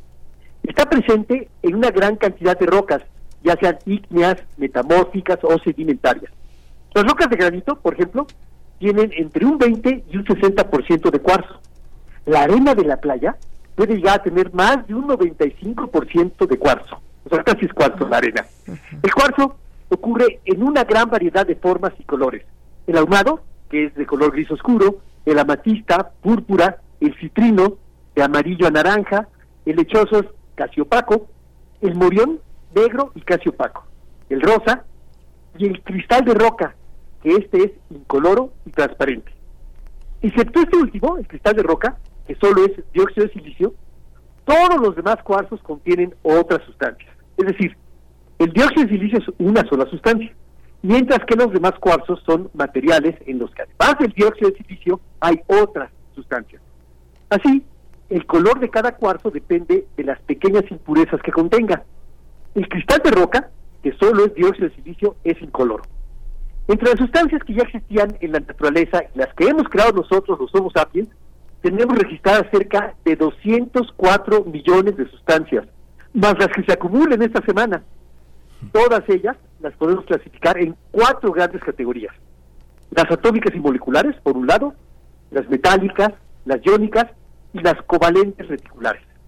Las atómicas y reticulares consisten en átomos y moléculas sueltas, pero las otras tres consisten en grandes redes tridimensionales, redes metálicas, redes iónicas y redes covalentes. El dióxido de silicio es una típica sustancia covalente reticular. Consiste en una serie de enlaces silicio-oxígeno que se extiende indefinidamente en las tres dimensiones. Por estar en el grupo 14 de la tabla periódica, cada silicio está unido a cuatro oxígenos, formando un tetraedro, el silicio en el mero centro y los oxígenos en los vértices. Por otro lado, cada oxígeno está unido a dos silicios, uno perteneciente a un tetraedro y otro perteneciente al tetraedro contiguo. En total hay dos oxígenos por cada silicio, por eso la fórmula es SiO2. Todas las sustancias tienen una naturaleza eléctrica, tienen partes positivas que son los núcleos y partes negativas que son los electrones. Dependiendo de cómo se acomoden los electrones alrededor de los núcleos, se pueden tener estados de mayor o de menor energía. Dicho de una manera un tanto simplificada, entre más cerca estén núcleos y electrones, el estado es de menor energía. Y viceversa, entre más lejos, más energía. O sea, alejar núcleos y electrones requiere energía. Separarlos requiere energía. Mientras que al regresar al acomodo más estable, sobra energía.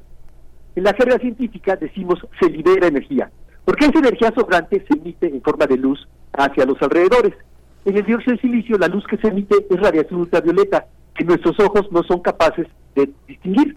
Por eso, los cristales de dióxido de silicio, o sea, el cristal de roca, se ven sin color.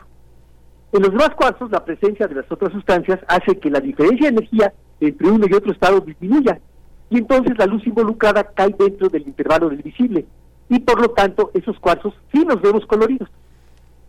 La dureza del cuarzo es de 7 en la escala de Mohs. Esa escala, que va del 1 al 10, se basa en el principio de que si una sustancia es más dura que otra, la más dura puede rayar a la más blanda, pero no al revés. El cuarzo es uno de los minerales más importantes en la industria y se usa en la fabricación de cerámica, vidrio, instrumentos ópticos, joyas, relojes, materiales para rayado y pulido y además para la obtención del silicio elemental. Una reflexión final. Desde la antigüedad, muchos pueblos le han conferido ciertos superpoderes al cuarzo.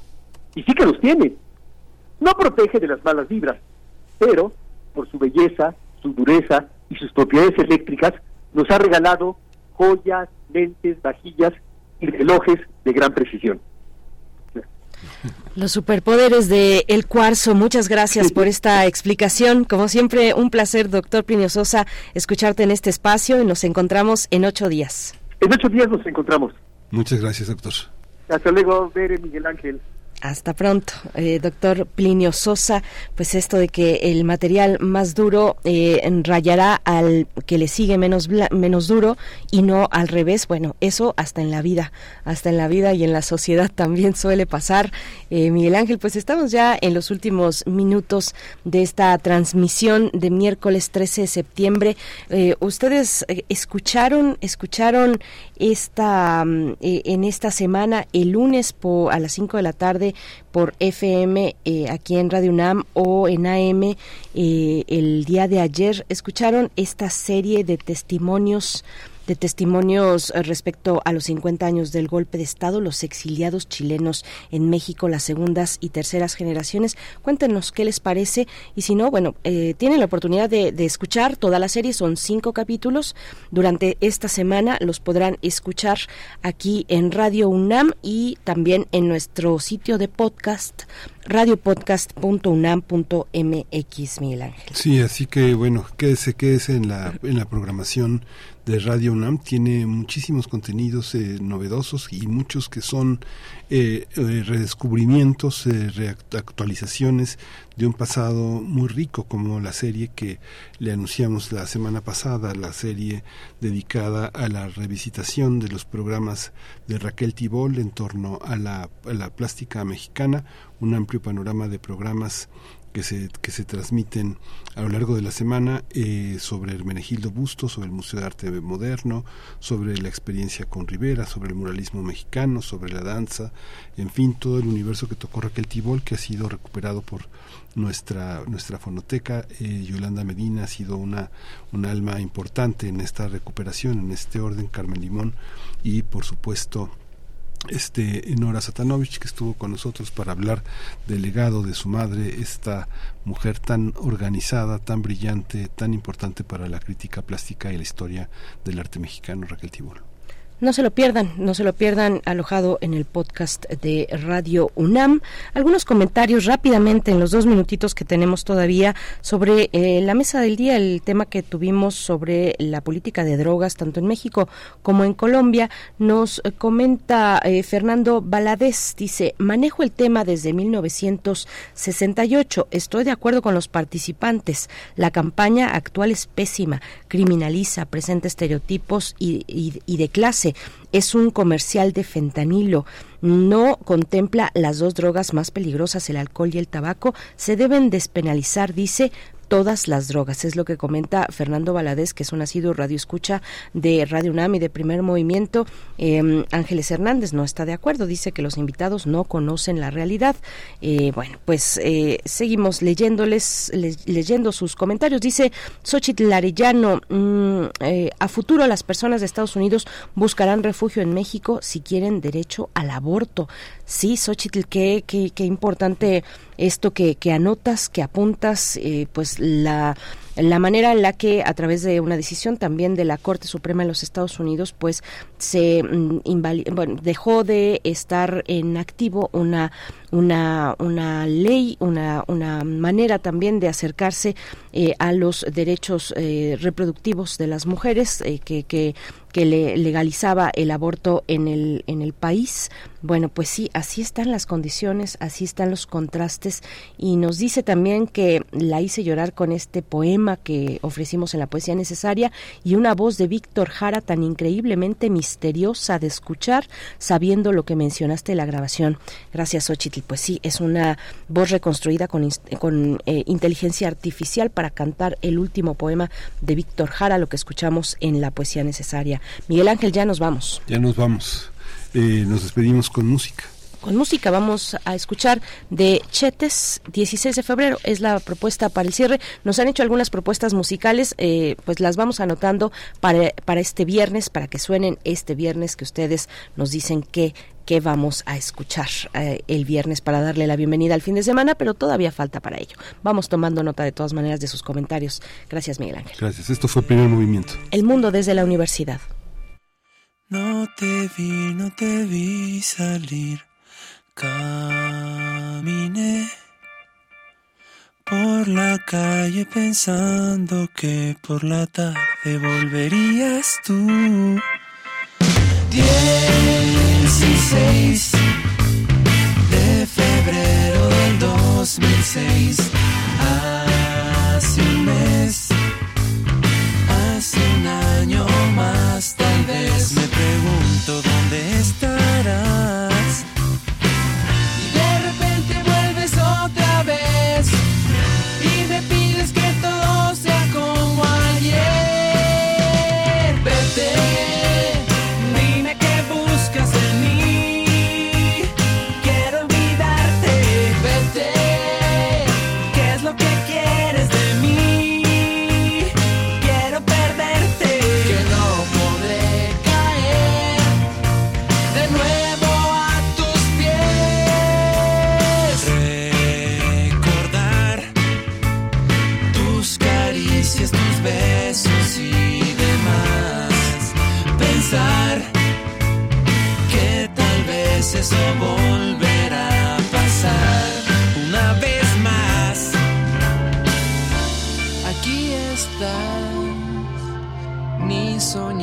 podría ser verdad. No sé, te confieso que te extrañé y ahora verte me hace bien. Pero vete antes de que yo a tus brazos me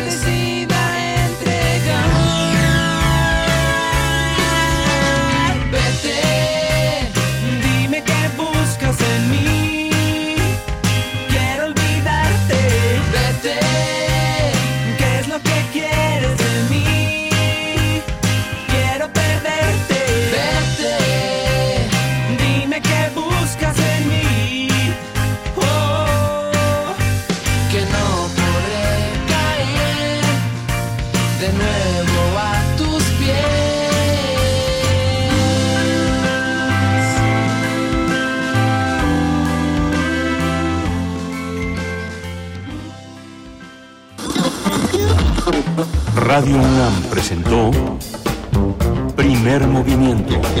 El mundo desde la universidad. Con Berenice Camacho y Miguel Ángel Gemain en la conducción. Rodrigo Aguilar y Violeta Berber, producción. Antonio Quijano y Patricia Zavala, noticias. Miriam Trejo, coordinación de invitados. Tamara Quiroz, redes sociales. Locución, Tessa Uribe y Juan Staca. Quédate en sintonía con Radio UNAM. Experiencia sonora.